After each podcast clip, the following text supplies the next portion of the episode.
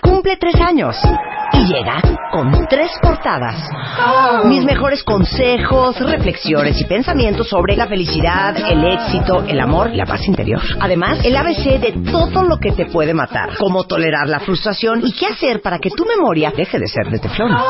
Y para que vivas con paz, te decimos cómo trabajar la inteligencia emocional para ser un fregón con todo lo que haces. Revista MOA Abril, 144 páginas llenas de celebración, salud y hartos consejos de MOA. Una revista de Marta de Baile.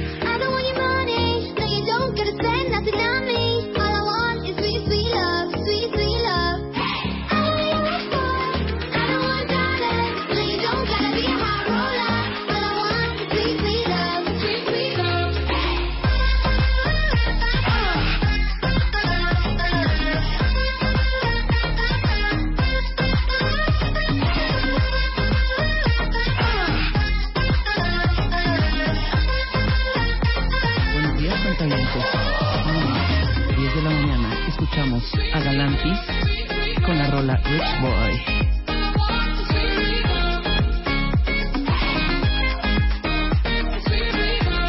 Qué bien la puede cantar OV7, ¿eh? Perfectamente. Ay, cero. Totalmente, hija. Cero. Totalmente. ¿A quién le gusta Cero. Galantis? Cuentavientes, buenos días. A muchos de los les Regresando de Semana. Santa, ¿cómo no? ¿Cómo están? Que nos den sus ánimos, que nos den sus porcentajes. ¿Quién sigue? Pues en la playa o en la Yo. vacación. Yo. No, Luz, tú ya estás aquí. Demente en la playa. Demente en la playa ya. Es, es sí, claro, claro, claro. Es mental nuestro relax. ¿Cómo está, doctor? Ahorita te Buenos presento días. como debe de ser formalmente el doctor César Sánchez Galeana, pero ahorita les vamos a decir de qué vamos a hablar. Yo quiero saber la gente a dónde fue. Vente, Luz. ¿A dónde fuiste tú también? Para que nos digas. A ningún lado, yo me quedé en la ciudad. Tú te quedaste en la ciudad. ¿Tú, Lili? Yo fui un fin de semana a Acapulco y luego a Cuernavaca y luego ya me regresé. Afortunadamente sin tráfico. Pero descansaste, Luz. No viniste aquí a las instalaciones de tu de. H compañía. Sí. ¿Chapo saliste? No, a Chapo le tocó Chapo le trabajar. tocó guardia, le tocó acá. Ya tendrá, pero sí te avientas tus buenas vacaciones. De repente Ya se las Chapo, un acabó. mes, hombre. Ya se las acabó. Oye, algo que me sorprendió terriblemente fue que, a pesar de que mucha gente salió, la ciudad, perdón, no estaba tan vacía, ¿eh? No, ibas a cualquier lado y estaba lleno de ¿Será gente. porque también llega mucha gente? O No sea, sé. viene gente de provincia, Yo de vi otros varios lados. de los turibús, ese, los dos pisos va con bastante. Yo el miércoles que ¿eh? fui a Six Flags me tocó mucha gente, muchos de Monterrey, de Guadalajara, que estaban, y en el acento te das cuenta que estaban formados y era así como de, tú no eres de aquí. Oye, pero no, es que yo creo que ya somos tantos que ya cada puente y cada vacación larga o cada, no sé, cada día feriado, pues menos nos vamos a dar cuenta si se va la gente. Yo sentí un tráfico espantoso, o sea, miércoles y jueves. Viernes ya no salí tanto. Sábado me di una vueltecita y sí había gente, pero pues bueno, X fue muy muy cerca mi recorrido. Y ayer, atascado todo. Fui a Coyoacán, atascado. Fui, después me pasé a, a la calle Pacífico, atascado los restaurancitos, los barecitos, las El cine placitas. también estaba atascado. Sí. Yo quería ir el viernes al cine y me encontré con Bueno, sea como se hayan salido o no cuentavientes, ojalá hayan tenido un par de días de descanso o toda la semana. E inclusive creo que, ¿a dónde vas, Luz? Ven acá. Inclusive la otra, las, esta semana los chavitos todavía están de vacaciones. ¿no? vacaciones. Pascua, exacto. Yo creo me que- acuerdo que nos tomábamos las dos, las dos semanas. Aguas que el próximo domingo yo creo que va a estar más atascada la carretera. Pu- Puede ser, puede ser. Vi por ahí también un tuit de nuestra querida Fernanda Tapia que creo que hizo ocho horas. Estaba contando al aire que hizo ocho horas a Acapulco, que se fue con su hija. O sea, hizo pero ¿a qué hora horas. salió? Si a la una, a la una el tuit decía, a la, a la una decía, apenas arrancando en la autopista del Sol, porque se arma un cuello de botella por ahí en, en el periférico, el periferiquitito chiquito que tiene Cuernavaca, ya saben cuál, donde está una tienda ahí departamental, creo que ese es el periférico de Cuernavaca. Ahí se genera un trafical terrible y de ahí tú ya avanzas hacia la autopista del Sol. Entonces quiere decir que Fer salió, y se lo voy a preguntar a la una, ha de haber salido a las 5 de la mañana. 5, 6, 7, 8, 9, 10, 11, 12, 1. Para que a la una estuviera en la autopista del Sol, salió a las 5 de la mañana de su casa. Hizo 8 horas de su casa, periférico, Tlalpan, la salidita de Tlalpan hacia Cuernavaca, Cuernavaca, 8 horas. No, ya decir No, ocho qué horas ya es terrible, la muerte. El año A mí pasado- se me ha tocado regresos espantosos de 8 horas, regresos, no tanto las idas. Y por ahí también yo decía que el segundo, te decían por ahí que el segundo piso que, que, eh, que el- eh, está parado tanto el segundo como Sí, el primero, sí. como el cuarto, como el quinto, todo. Había fotos del embotellamiento en la caseta y todo eso. Mi hermana también el año pasado hizo 11 horas a Acapulco. Ujú. Igual, en Semana Santa. Ya es mucha necedad, Sí. hombre. O a menos que salgas a qué hora, doctor César Sánchez Galeana, ¿cómo Pues a las sabes? las 5 tres de la mañana, A las 3 de la mañana. Yo cuando iba en mis juventudes Ajá. y me salía a las 4 ¿No de la saliste mañana. esta vacación? No, y le hice de ermitaño. Ajá. Me quedé en mi casa y hice los maratones de series. Ajá, muy bien. ¿Cuáles viste? Vi la esta El serie de- B, la, la- la de Hugh. Laurie, ¿no? la, la de The Night eh, The Night Shift. Una en la que está con Hugh Laurie y Tom Hiddleston, que es un traficante de armas. Es una Ajá. miniserie inglesa. Ah, ok. Súper interesante. Qué bueno que, me- ¿Cómo se llama otra vez? Para que lo apuntemos The- también, porque luego estamos Shift. preguntando. The Night Shift, Shift. el turno de la noche. Perfecto, pues habrá que verla. Yo también me quedé acá, no salí, recorrí algunas de nuestras colonias bellísimas de la Ciudad de México, algunas hechas un desastre, otras un poco más más iluminadas, más bonitas, pero bueno, yo sí me la pasé haciendo coraje a donde iba yo recorriendo. Pero cuentavientes, a ver, manifiéstense, quiénes ya regresaron, quiénes están con la con ya en la del trabajo, pues ya es, ya es, ya es un momento de que estén trabajando. No, todavía no. Ah, Luz. Todavía Luz no. sigue, Luz, Luz sigue, es mental, es Es mental. mental, es mental, es mental. difíciles. Y luego el lunes cuando sabes que todavía hay gente de vacaciones, yo creo que Mira, el lunes estés de vacaciones o no es terrible. Exacto. O sea, el domingo por ahí de las 6 de la tarde, estés de vacaciones o no, es una tragedia, es terrible, Sí. es depresivo, ¿no?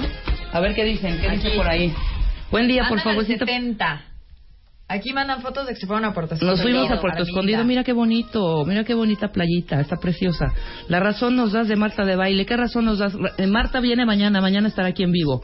Eh, andan en un 60%, o sea, no es posible que estén al 60 y 50 cuando ya se aventaron su buena vacación. O sea, Por eso apenas van actitud. agarrando el rush otra vez de trabajo. Viene en actitud, o sea, viene a ver qué dice aquí eh, César Bolo, dice, eh, o sea, viene en actitud, o sea, bien del ánimo, pero es neta que llegas a la OFI y tres juntas. Sí, es que está cañón. ¿Cuántas veces hemos dicho que regresas, que eh, entras a tu oficina, son las nueve y de pronto el jefe, junta, junta de consejo, o abre tu Excel, abre tu computadora. Bueno, nosotros no hay chance de, bueno, esta es nuestra partecita de que siempre comentamos Marta y yo, César, Sí. y a tu querida esposa también la, compart- la co- compartimos esta información, esta anécdota, que es terrible llegar a trabajar y de sopetón abrir tu computadora, el Excel o lo que sea. Yo sé que tú no, porque tú tienes una fila de clientes y de pacientes que te están esperando.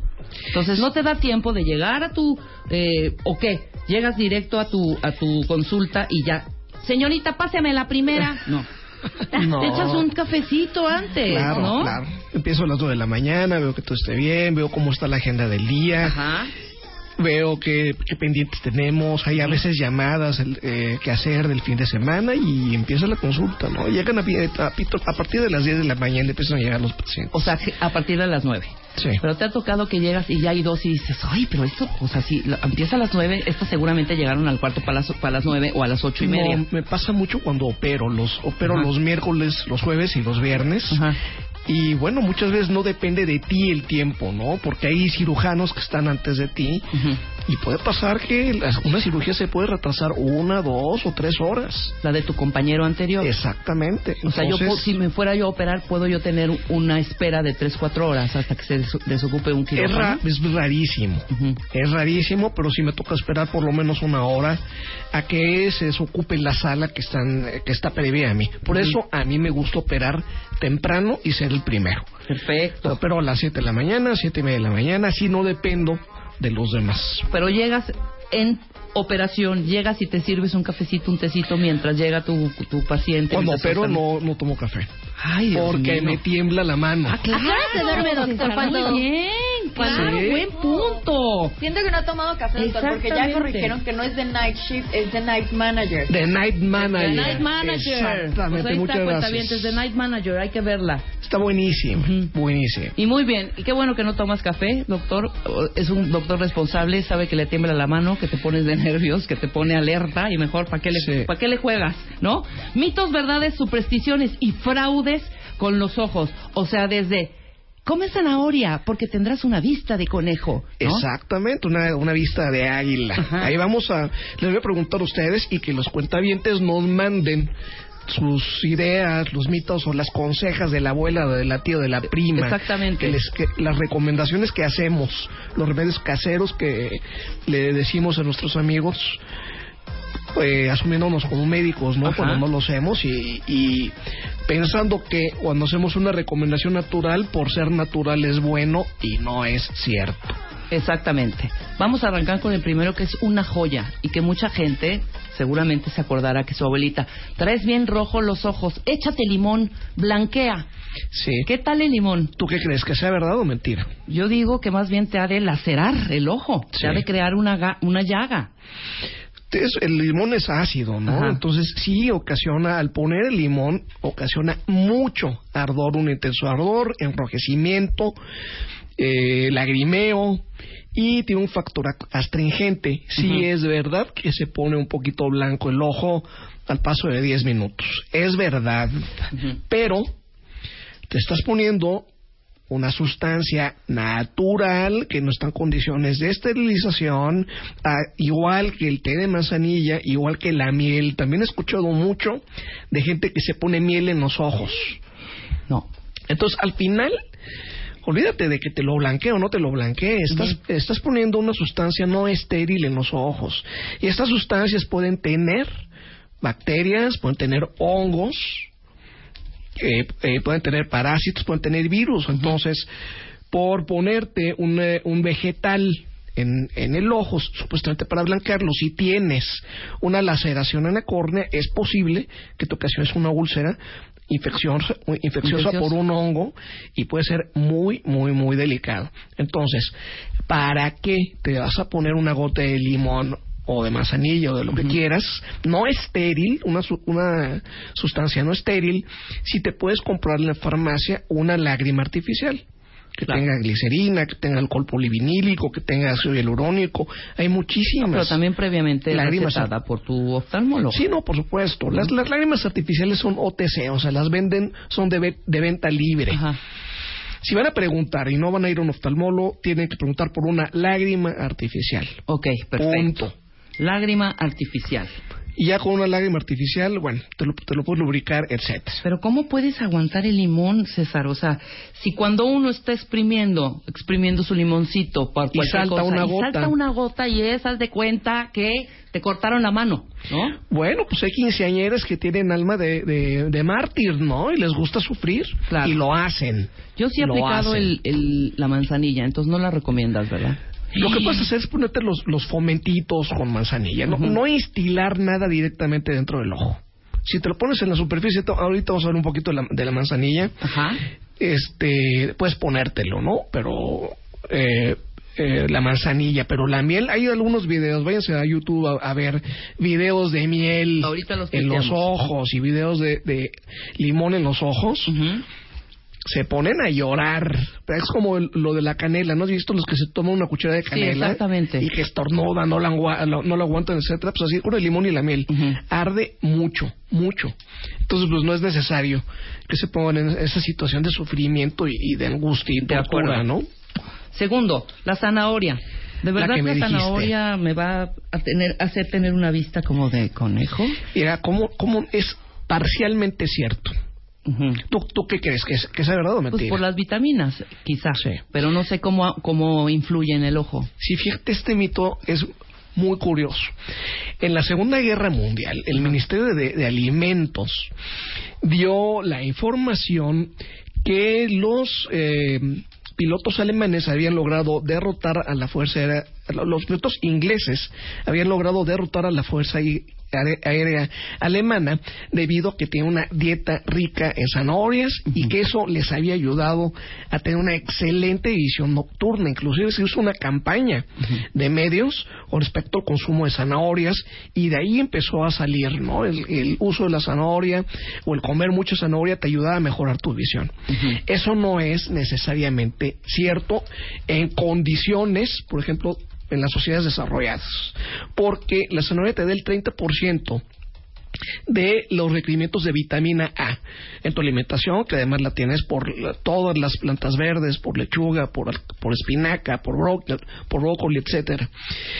Eh, pero al final eh, la zanahoria lo que eh, en, eh, en países no desarrollados, en África, en Nepal, entonces que hay que más de 250 mil niños al año por alta desnutrición que pierden la visión por una deficiencia vitamínica. Claro. Es verdad que una deficiencia en el consumo de vitamina A puede ocasionarte dificultades graves en la visión, pero estás hablando de una desnutrición severa.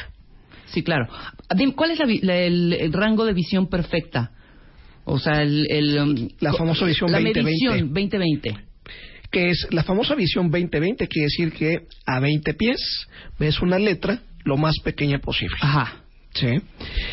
La, una visión 20-400, una visión 20-400 quiere decir que una letra E de 2 metros la puedes ver a, a 100 metros de distancia. Ok. Y una letra E de un centímetro la puedes ver a 6 metros.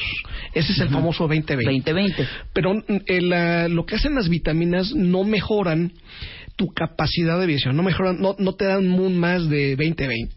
Lo que te dan, o lo, de lo que habla este mito, es de la visión nocturna. Sí, exactamente, por las liebres, ¿no? Que supuestamente estaban muy atentas en la noche los cazadores. Hay, una- hay por ahí una historia. Pero dime, Y, y con la vitamina, la vitamina A, la, la zanahoria lo que tiene son betacarotenos que se transforman en Ajá. vitamina A y la vitamina A es paradigmática para que la luz se convierta en un impulso eléctrico y podamos las imágenes transformarlas en electricidad y verlas en la corteza visual. Sin vitamina A no hay visión. Eso es una realidad completa. Sin embargo, inclusive hay un estudio en el año 2005 en el que a un grupo de mujeres se les dio zanahoria, se les dio 100 gramos de zanahoria todos los días durante seis semanas y aumentaba ligeramente su contraste en la noche. O sea, no te va a dar realmente un cambio cuantitativo que tú puedas percibir en tu visión, en tu percepción de las cosas o en tu calidad de visión. Simplemente las vitaminas que obtienes durante la dieta, con el arroz, con el amaranto, esa vitamina A, te va a ayudar a tener una visión buena y saludable. Entonces, si es un mito que comer deliberadamente zanahorias va a ayudarte a mejorar tu calidad de visión. claro, Eso es, es un mito, totalmente. pero es indispensable la vitamina A y es, yo creo que es la luteína y la zeaxantina, que son dos eh, derivados de la vitamina E, son dos complementos vitamínicos que te ayudan a eliminar o a evitar la degeneración macular relacionada a la edad, que, se, que se da en personas caucásicas, en personas que fuman, en personas que tienen miopía, Uh, eh, yo ya llevo... ¿Tiene- dos. tienes, y si tienes familiares con degeneración macular, ¿tienes? No, ninguno. Bueno, tienes un riesgo, tienes un puntito menos de tres que puedes tener, ¿no? Como riesgo de degeneración macular. Entonces, a partir de los 50 años, tomar complementos vitamínicos con luteína y zeaxantina, que son especialmente formulados para los ojos, tomarlos así. 30 días sí y 30 días no. 30 días sí y 30 días no, o sea, 6 meses al año para que no te satures de las vitaminas y no terminen en la orina. Y se ha demostrado en un estudio de 10.000 pacientes que 10.000 tomaron vitaminas durante 10 años con riesgo de degeneración macular y 10.000 no la tomaron. Los que tomaron las vitaminas tuvieron 30% menos daño por degeneración macular relacionada a la edad. Ok, la degeneración macular es esta, este daño a la, es la, en la mácula, ¿no? La Que mácula. dicen, tengo mácula. Exacto. Ahora, pero dime una cosa, ¿no hay dos tipos? Una La que húmeda, te deja ciega sí. y, la, y la otra que tiene un poquito más de chance con estas vitaminas. Sí, así es. Ajá. La variedad húmeda es la que está liberando líquidos a la, a mácula. Si si la mácula fuera un jardín, imagínate que tienes un jardín inundado. Sí. Con un jardín inundado, a los, des- a los tres días se mueren todas las plantas. La mácula se inunda con estos líquidos de plasma que se liberan. Hay medicamentos, afortunadamente, desde hace unos 10 años, hay medicamentos que se pueden inyectar al interior del ojo, que son, que evitan la proliferación de los, de los vasos sanguíneos. Esos vasos sanguíneos se cierran y la mácula se seca aunada a tratamiento con láser. En la degeneración macular, el mayor daño se da con respecto al mayor tiempo que tengas con la enfermedad. Los que se quedan ciegos en su visión central por enfermedad de la mácula es porque se dejaron muchos años. Es el que dice, híjole, ya no veo, ya no veo nada, y van y tienen una visión del 50%, ya no se puede hacer prácticamente nada por ellos. Los que tenían antecedentes familiares, los que sabían que se podían enfermar y fueron al médico y el médico detecta que hay cambios iniciales por degeneración macular húmeda, se puede tratar y no pierden la visión. O la pérdida de visión es insignificante. Esa es la variedad húmeda. La variedad seca es también por eh, relacionada mucho a la familia, a la miopía, al tabaquismo y a la luz ultravioleta, a la luz solar. No tenemos una cultura, así como estamos teniendo ya una cultura de no broncearnos y quemarnos y achucharrarnos y usar siempre un bloqueador solar, debemos tener una cultura de usar nuestros lentes de sol con protección de luz UV Sí, claro. desde niños. Yo rara, muy pocas veces veo que los papás lleven a sus No, bueno. hijos con, con lentes No de tenemos sol. esa cultura. No la tenemos. Y no sabemos ni siquiera si los lentes que yo traigo ahorita, por ejemplo, estos oscuros, tienen eh, filtros UV. La única filtro. Sí, la única forma de saberlo es comprar tus lentes Sí, de una buena marca. Exactamente, Sí. exactamente. Porque- Déjame hacer una, una pausa rapidísimo, mi querido César. Seguimos hablando de la mácula, pero ahora la seca, que nos faltan eh, algunos detallitos. Y más mitos eh, con el doctor César Sánchez Galeana, cirujano oftalmólogo, eh, perdón, oftalmólogo especialista en glaucoma, córnea, cirugía refractiva y catarata. Al regresar del corte, no se vayan. Estamos de regreso en W Radio. Estamos hablando con el doctor César Sánchez Galeana sobre todos los mitos. Son 10 mitos que tenemos sobre los ojos. Ya hablamos de el limón, la miel y la manzanilla, Así es. ¿no? Ya hablamos también de eh, La la, zanahoria. zanahoria. Y si realmente te ayuda a que puedas tener una vista de conejo nocturna. Exacto. En absoluto No no. te ayuda. También es un, met- es un mito, perdón. Y eh, nada más rápido para cerrar lo de la mácula, que ahora que ya nos eh, dijiste cómo es la mácula húmeda, que esa sí es eh, terrible. Ahí, si ya llegas en.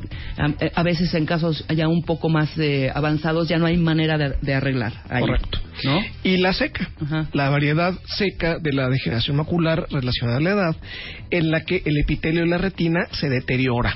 Claro. ¿Y qué es lo que siente el paciente? Que está perdiendo su visión central. Es la abuelita que dice, es que ya no me sirven mis lentes. Ni, ni mis lentes para cerca me, me sirven. Porque si tienes unos buenos lentes, vas a ver bien siempre. La vi- y al rato vamos a hablar de que la vista no se, no se gasta.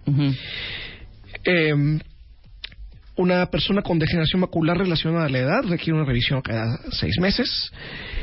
Eh, necesita vitaminas. El tratamiento para la degeneración macular es la vitamina. ¿Por qué? Porque los antioxidantes de la luteína y la zeaxantina protegen el deterioro mayor.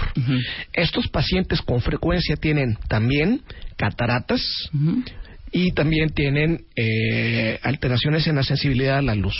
Y las cataratas están relacionadas a la luz ultravioleta. Entonces, estaba preguntando en Twitter un cuentaviente, mande sus, sus preguntas a Doc Sánchez G para que se las respondamos. Eh, para un niño, para niños de 3, de 2 años, hay, hay lentes con protección UV que pueden usar los niños. Llévenlos a una tienda o a un local cerrado donde tengan garantía de que los lentes que les venden tienen verdaderamente la, prote- la protección UV. Lo que hacen los lentes que compras en la calle, en el tianguis o en el pirata, que te cuestan 100 pesos, es que dilatan la pupila. Ok. O sea, la sombra del lente sin protección hace que la pupila se dilate. Entonces lo que pasa es que la luz ultravioleta te entra de lleno. Ok, buen dato, ¿eh? Entonces, si lo Buen, que querías era supuestamente protegerte, Al contrario, son, le estás dando en la torre a son perjudiciales. Claro, Exactamente. es como una lupa. Son perjudiciales los lentes sin protección UV. Los lentes oscuros sin protección UV. Ok, perfecto. Ya nos quedó clarísimo lo de la mácula. Eso fue un paréntesis. Seguimos con nuestros eh, mitos. Vamos con los lentes de contacto. Para todos los cuentavientes, me incluyo, que utilizamos desde hace mucho lentes de contactos. Eh, de uso prolongado pueden usarse hasta 30 días sin retirarlos. ¿Será verdad eso? No. Yo, yo que soy, o sea, fiel Usuaria. de mis lentes, de, claro, de, de mis lentes de contacto. En absoluto. Si en la noche, César, yo ya estoy que me quiero arrancar los ojos. Ahora imagínate con los lentes de contacto Ujú. usados 30 días seguidos sin quitártelos. Claro. Aunque los fabricantes lo recomiendan, dentro de sus páginas ponen cuando puedas quítatelo en la noche, lávate las manos antes de usarlos, po- ponen algunas recomendaciones como para quitarse un poquito la responsabilidad en ese sentido. La verdad es que aunque estos lentes son de alta tecnología y permiten la mayor oxigenación de la córnea, no deja de ser un cuerpo extraño. Claro. Es como si te dijera, es muy bueno que te duermas con una bolsa de plástico en la cabeza. Ujú. A ver cuánto todo, no a ver cuánto aguantas. Claro. Ahora, estos blan- blandos y duros, o sea, rígidos o, o blandos, Sí, por no importa. O No sea, imagínate, importa. si, eh, generalmente he escuchado que se dejan mucho los blandos, los, Sí. los eh, que son un poco más flexibles. Son los que tienen la mayor recomendación. Esos ¿No? son los blandos, ¿no? De alta de, eh, permeabilidad al oxígeno, Ajá. los que tienen la recomendación del fabricante de quedarte siete días con ellos. Tal vez, y tal vez como ellos lo dicen, si te vas de camping y vas dos o tres días y es muy difícil lavarte las manos y quitártelos, no está mal, ¿no? Tal vez un par de días. Claro. Pero tenerlos siete días estando en tu casa en la ciudad, pudiéndotelos quitar, tardándote cinco segundos en quitar los lentes de contacto, no tiene ningún sentido quedarte con los lentes de contacto puestos. Sí, no, en Tengo el absoluto. caso. Y nada más quiero que, o sea, se imaginen la infección que le dio, le tuvieron que inyectar directamente el ojo y un problemón precisamente por eso, porque, o sea, los lentes decía, sí, quédatelos, no sé cuánto tiempo se los dejó, un mes, los 30 días, y las dos personas que lo usaron, así, fatal, el ojo hinchado, conjuntivitis, Claro. o sea, todo, todo. Infecciones, el pues, dolor ¿cómo de la no? inyección directa en el ojo. Y ve la infeccioncita, ¿eh? Son Sí, infecciones claro. graves. Yo tuve una paciente que necesitamos, por lo intenso de la infección, pasarle parte de lo blanco del ojo a la córnea. O sea, tuvo el ojo seis meses blanco. Imagínate el golpe emocional para una jovencita de 19, 20 años. No, bueno. Con un ojo de zombie, Sí, seis claro, meses, claro. y que requirió un trasplante de córnea, y que el chiste le duró un año y medio para más o menos recuperarse. Sí, no, cuenta bien, sí hay que cuidar esa parte. Yo soy rigurosa en eso, aunque Claro. dice Marta, ay, te, lo, te chupas el lente, pues sí, en caso de mucha emergencia. Sí. Pero yo me quito los lentes, trato, por ejemplo, los fines de semana, si no voy a salir, estoy con mis lentes, claro, de armazón, Claro. y estoy descansando mi ojo a gusto, sí los cuido mucho, cuido mucho mis ojos. Y además tengo lo- los lentes es- de contacto, me los puse, imagínate, doctor, tengo 51 años, me los puse cuando tenía yo 14. 14, claro, pero, pero 15. tú eres muy metódica con el uso de tu No, lente o sea, de ya contacto toda y es la como vida, debe ¿no? ser. Sí. Con los lentes. Ok, ahí está. Y vayan mandándonos cuentavientes. Queremos escucharlos, queremos saber eh, algún mito que les haya dicho su abuela o su mamá de hacer esto para que el doctor diga, es mito, no lo hagan, puede ocasionar tal, tal, Claro. tal, tal, tal cosa. El siguiente. Este sí lo ha aplicado, doctor. Y A sí ver, me ¿cuál es? sirvió, y sí me sirvió, que es lo peor. A ver, ¿cuál es ese mito, El Rebeca? chile caliente elimina las perrillas. ¿O qué habrá sido que me lo quitó? Pero sí, sí, Sí. Lo, sí lo apliqué. El ¿Sí? chile serrano ¿Sí? el- y el verde, Pon- asado. Así es, póntelo en la perrilla y te, la, Dios te, te mío, baja la perrilla. qué oso. A sí ver. sirve, Sí sirve. sí sirve. No es un mito. Ok. Pero ¿por qué? Sí. No es el chile caliente, es la temperatura. Claro. Porque te voy a decir qué pasó también. Estaba yo en Cuernavaca y eh, me sale la perrillita. Me asoleé y después me puse el chile. Pues pudo haber sido el sol igual que me la... Sí, o por no supuesto. Por supuesto. ¿Qué es una perrilla? Una perrilla es una infección de las glándulas Ujú. eh, de meibomio. Las glándulas de, meimo- de meibomio son un grupo de glándulas que están detrás de la pestaña. Es un grupo de glándulas que se tapan. Hay personas que tienen una parte muy grasosa en la lágrima. La glándula se tapa y es como una bombita, se infecta con estafilococos y hacen estas bolitas llenas de pus Uy. que pueden estar hacia afuera, hacia el párpado, o pueden estar hacia el interior del ojo. Son muy molestas, son muy dolorosas y requieren un tratamiento con antiinflamatorios, antibióticos y con calor. Ok. Por eso se recomienda poner un fomento con agua caliente, agua hervida, caliente, o una bolsita de manzanilla, es lo que decía de la manzanilla, una bolsita de manzanilla caliente sobre la piel, está bien. Lo que no está bien es instilar sustancias no estériles en el ojo. Pero ponerlo en la superficie está bien. Pero lo, lo preferible y lo más sano es agua natural, Ujú. hervida, en el ojo caliente. Entonces, sí funciona el chile caliente en, en las perrillas, Pero mejor un pero no. Claro. Después puesto un jitomate, Sí, un brócoli, todo, este, lo que quieras. Ok. No, y aparte, eh, sí, déjenme decirles, sí arde. Pero Sí, claro. ahora, además que traes el ardor y la molestia de la perrilla o de lo que, come- que comentas, o los orzuelos, ¿no? El El orzuelo, orzuelo, sí. traes, eh, además de ese dolor y ese ardor, ponte el chile caliente y si se te va tantito, hijo, mano, a mí me pasó, pero sí fue efectivo, a mí me lo quitó, o sea, ya en la- el otro día yo no traía nada.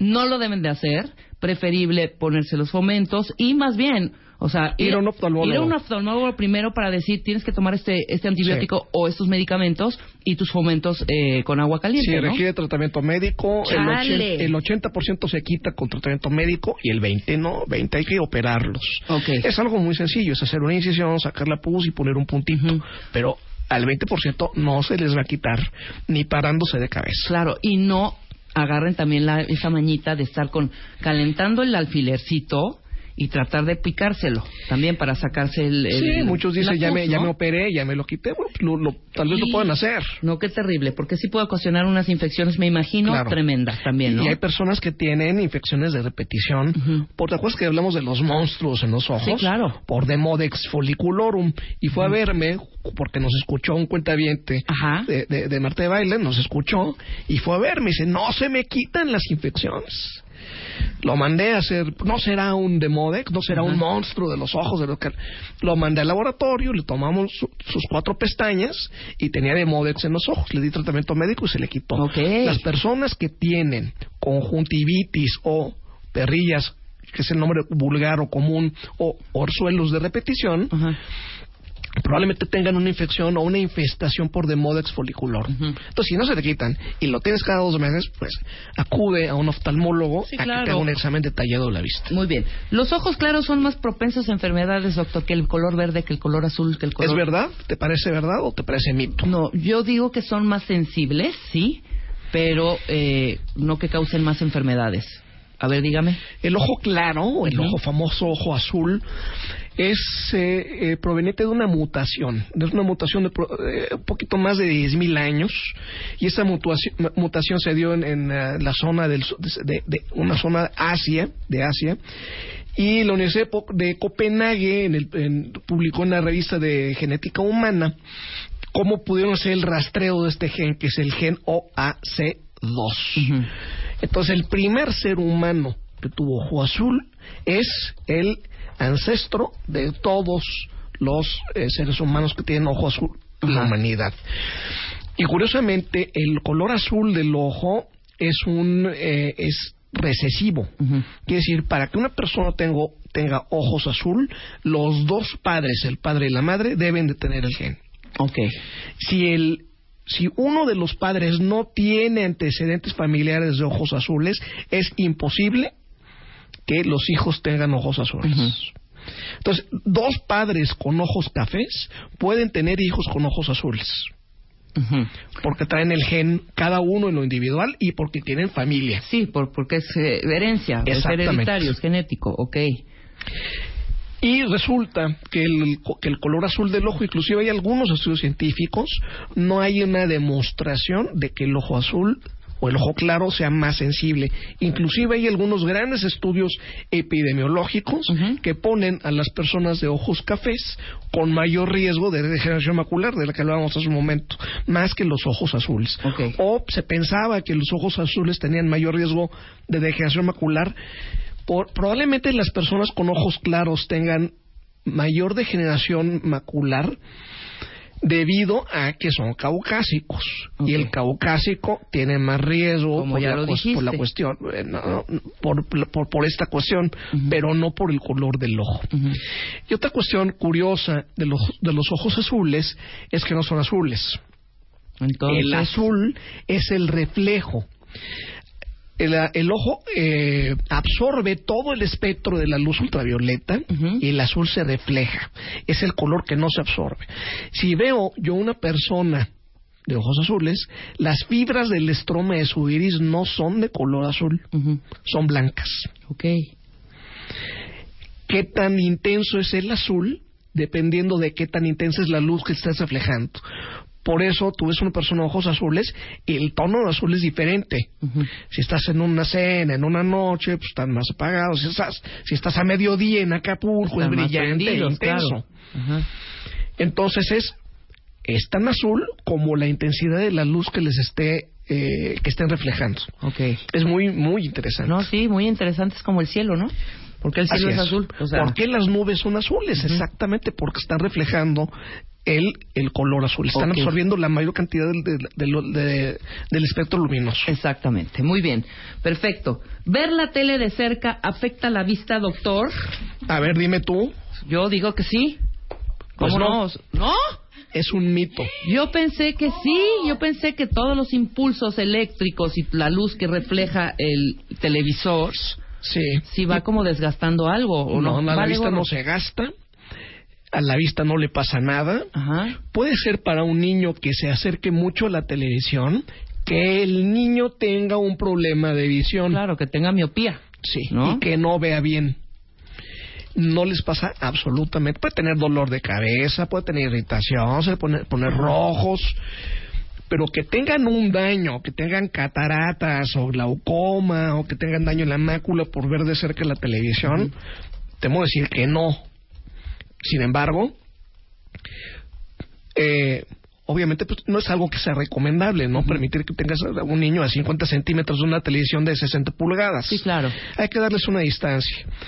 Una televisión, yo creo que medio metro por cada 10 pulgadas. Si tienes una pantalla de 20 pulgadas, pues a un metro. Si tienes una de 40, a 2 metros, a 80 pulgadas, pues a 4 metros, 5 metros de, de distancia. No, Si- además si las ves cerca ya ves como la de, por ejemplo, en estas que son ya de, de ja- Se pixelan, alta ¿no? definición, se pix- exactamente, no la ves tal cual, pero sí tienes razón, si el chavito está, o, o sus hijos, sus críos, o quien sea, están muy cerca de la televisión, habrá que revisar si tienen algún problema de, de visión. no ¿no? ocasionó por la televisión, pero Claro. puede ser un dato, una llamada de atención de que algo está pasando. Exactamente. Lo que sí pasa es con los dispositivos. Ujú.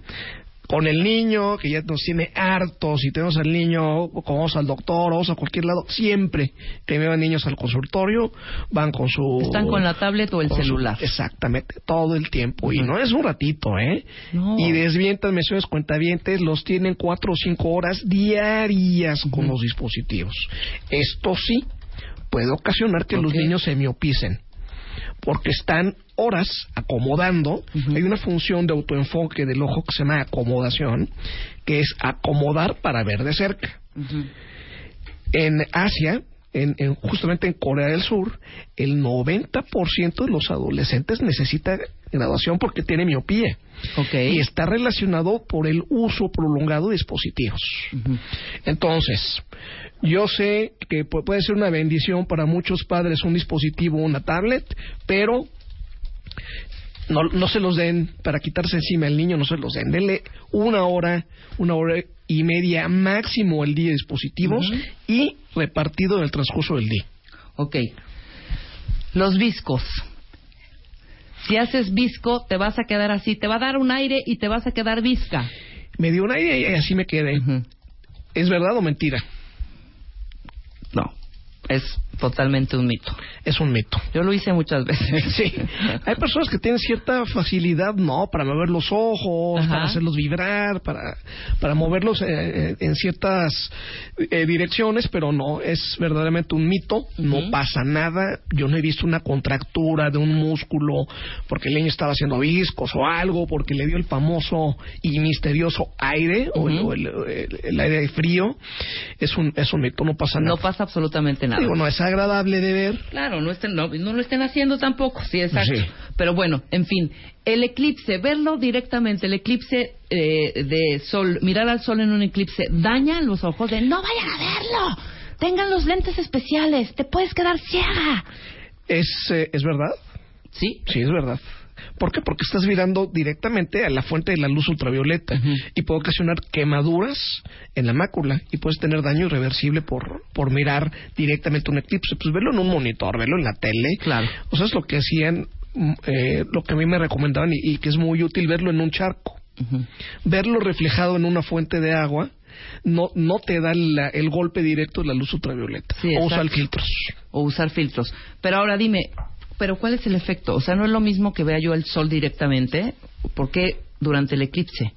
No estoy entendiendo. O sea, ¿es el sol o es el es eclipse el ver o, es el, o es el fenómeno? es- no sé. No, el- no, no, no tiene que ver el eclipse. No tiene que ver el eclipse. Tiene que ver exacto. que estás viendo cinco minutos al sol. Claro, claro, claro, claro, por supuesto. Pero el eclipse está. no tiene que ver. Es un mal augurio, como decían los, los aztecas, ¿no? Exactamente, es un mal augurio. Dijeron, se, se acabó, se acabó nuestra, nuestra Los historia. fraudes, doctor. La iridología. La iridología no tiene, y la- alguna vez hablé de la iridología y se me pusieron muy mal en Twitter, pero no es, de, no es de que yo lo diga, yo no tengo nada, tengo alguna, conozco a alguna persona que lo hace, pero no lo digo yo, pero no es una carrera que se estudia en la universidad, no está relacionado a la medicina. El iridólogo pues puede ser como el, el que te hace un masaje, o el que te lee la mano, el que te lee las cartas. Es una pseudociencia. No hay una revista internacional de iridólogos. Claro, ¿sí? claro. No hay ningún documento científico que diga, oye, pues por esa manchita que, estoy- te, que te estoy viendo en el ojo, tienes una enfermedad muy grave en el hígado. Sí, ¿te acuerdas eh, cuando eh, Elo, que trabajaba antes acá, que su papá de pronto perdió parte de la vista de un ojo? Sí. Que fue a verte. Sí. No es porque tú hayas tenido conocimientos de iridología que le dijiste, váyase por favor ahorita a cardiología porque parece ser que es un infarto. Sí, ¿no? así es. Explica un poco esa parte. El, eh, bueno, la hipertensión arterial se mide. Ajá. Él tenía una, una pérdida de visión súbita. Había datos en la retina, al ver el ojo, el interior del ojo, sus vasos sanguíneos estaban muy adelgazados. Claro. Dato que estaba teniendo un daño importante en, no nada más en el ojo, los vasos sanguíneos por la hipertensión se afectan en toda la economía, en todo el sistema. Entonces le dije, si una baja súbita de visión puede tener un infarto en evolución, entonces que se vaya ahorita. Claro, y efectivamente. Y afortunadamente salvó la vida. Gracias, a, ti. O sea, gracias no, pues porque igual y él pensaría que sería, no, pues ahorita igual me rec- recupero la vista o es algo, bueno, ya, ya si pierdes parte de la visión, sí es importante ir al, al oftalmólogo, pero él en ningún momento pensó que se trataba de algo eh, del corazón, Claro, ¿no? en ningún momento. Pero bueno, muy bien tú, César. Muy, muy bien gracias. tú. Ok, ¿las células madres pueden regenerar la vista, Doc? En Florida detuvieron a, hubo un problema gravísimo porque a tres pacientes con degeneración macular les inyectaron en los ojos células, madres. Los tres perdieron el ojo. Hijo, man. Claro, Es un fraude. fraude. Por aquí en México hay quien está diciendo que te pone células madre de- tomadas de tu esternón para glaucoma, Ajá. para diabetes y para retinosis pigmentaria. Fraude. Te cuesta 250 mil pesos. Ok. Es un fraude con todas sus letras. Ok, para que No estén lo hagan. atentos, cuentavientes. Y las personas que están en estas condiciones sacrifican su patrimonio para tratar de salvarle la vista a su familiar o a su pariente. Entonces, tengan mucho, mucho cuidado con los que los van a devolver la visión, a los que les van a curar la retinopatía, eh, la retinosis pigmentaria o la Ujú. degeneración macular, porque hoy por hoy no existe. A lo mejor en 20 años o 30 años, Ajá. con terapia genética, sí. Pero hoy no. no. Ok, perfecto y qué bueno que lo aclaras. Recomendaciones, Doc. Eh, acude a un, eh, a un oftalmólogo si tienes algún problema en tus ojos. No, no hagas tanto caso a la conseja de tu abuelito, de tu tía, o del primo, del amigo de la oficina. Ve a un oftalmólogo.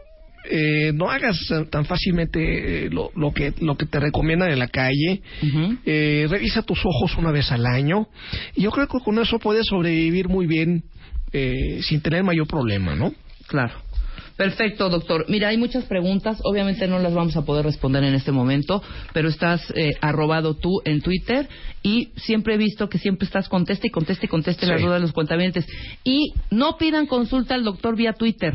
Llámenlo. ¿A qué teléfono te pueden, en dónde te pueden encontrar? Claro que sí, me pueden llamar al 55 40 5400 y al 15 20 1706 y todos sus cuentavientes con todo gusto tienen un 50% de descuento en consulta. Maravilloso. Te agradecemos mucho que estés aquí, César Muchas gracias, Sánchez. Galeana, cirujano oftalmólogo, especialista en glaucoma, córnea, cirugía refractiva y catarata. De hecho, eh, operaste a, a- Luisa de los, Operé a de los ojos, muy sí. bien. A Luz, Sí. que fue la... Para que vean, ¿eh? Y están operé, a Aria- perfectas. y operé a Ariana y a Gaby. Ah, que y están- Ariana y a Gaby, claro, del Stream Makeover, que también ya tienen una vista, ahora sí que de conejo. Próximamente a mí. Sí, próximamente a Lili. Ah, que le saco todavía. Exactamente. Nosotros hacemos una pausa, cuentavientes. Viene Elisa Queijeiro. ¿A quién creen que vamos a desmenuzar hoy? A Dalí. Regresando del corte. Pelo divino empieza por tratarlo bien. Este mes en The Beauty Effect, la revista, te explicamos cómo arreglarlo sin necesidad de calor ni tormentos y cómo cuidarlo antes, durante y después de peinarlo. ¿Te la vives a dieta y no en flacas? No es la dieta, eres tú. Además te decimos cómo cuidar tus labios según tu edad. The Beauty Effect. Te explicamos la belleza mejor que nadie. El de Baile Kids está por comenzar. Si te gusta bailar, cantar, recitar o haces cualquier otra gracia y la haces muy bien, ven y demuéstralo. Esta vez lo que importa es tu talento. Métete a martadebaile.com o wradio.com.mx y checa las bases. El de Baile Kids está por comenzar. ¡Feliz por W Radio.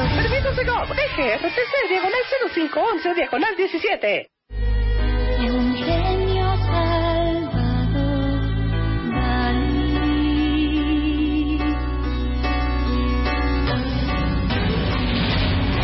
Realista y surrealista, con luz de impresionista y trazo impresionante.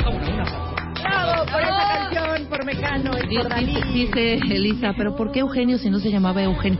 Dice Eugenio. Eugenio Salvador Dalí. Él se puso Eugenio. Él Él se se pone. Eh, Él se nombra a sí mismo genio. Ajá. Eso es por ahí de la década de los 50, ¿no? Que al final es, es, es su gran obsesión.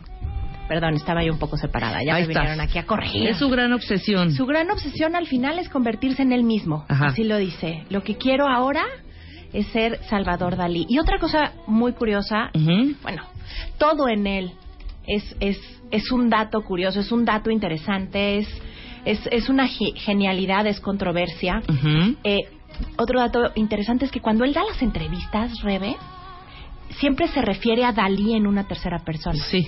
Por ejemplo, Dalí nunca va a morir. Claro. O sea, no dice yo no voy a morir. De ahí habrán adoptado todas estas celebridades, eh, cantantes y artistas, eh, hablar en tercer- Hablar en per- tercera, persona, ya Pues no sé sabes. hasta dónde Mira, a Rebeca no le gusta la vacación larga, a Rebeca lo que más le gusta, ¿no? Rebeca no te toma vino, a Rebeca... Hoy ¿qué es está contenta de hablar de Dalí. Ajá. No, a ver, yo estoy, no, Sí, pero claro. Dalí es muy impresionante porque, eh, como, como le pusimos al, al programa, ¿no? Es el pintor que se convirtió, que se convirtió en obra de arte.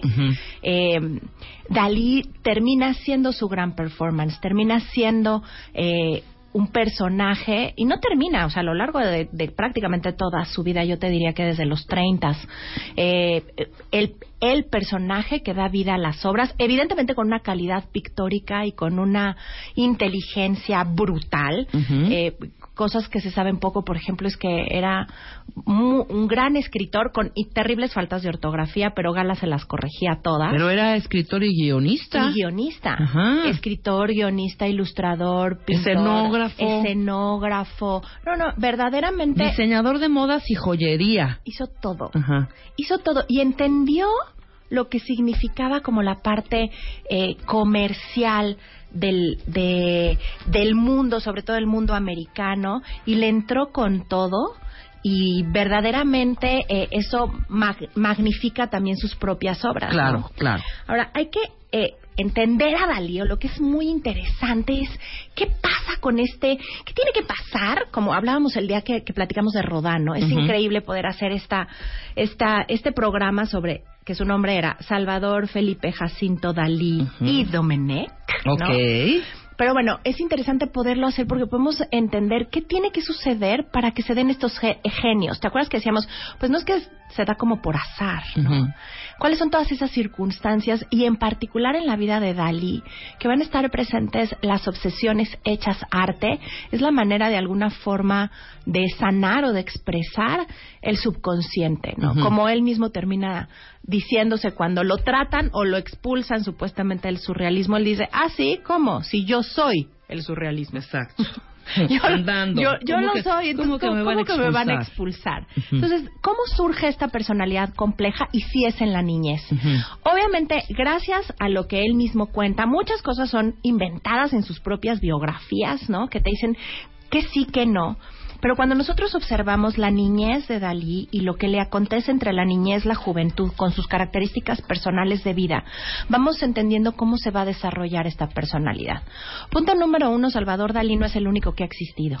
Existió un Salvador Dalí previo, que fue su hermano, y muere. Ok. Ok, y le ponen el mismo nombre. ¿Qué sucede con esto? Se vuelve un niño absolutamente sobreprotegido Sí. y un niño también eh, que tienen terror de que algo le vaya a pasar, pero al mismo tiempo el eh, tiempo, perdón, el centro del universo.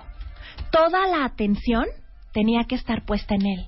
Y esto lo va a ir replicando el resto de sus días, ¿no? Él necesita ser el centro de la atención. De hecho, es un gran conquistador, es el gran seductor, seduce, atrae a las personas y ya que está en el proceso de intimidad, ¡palas!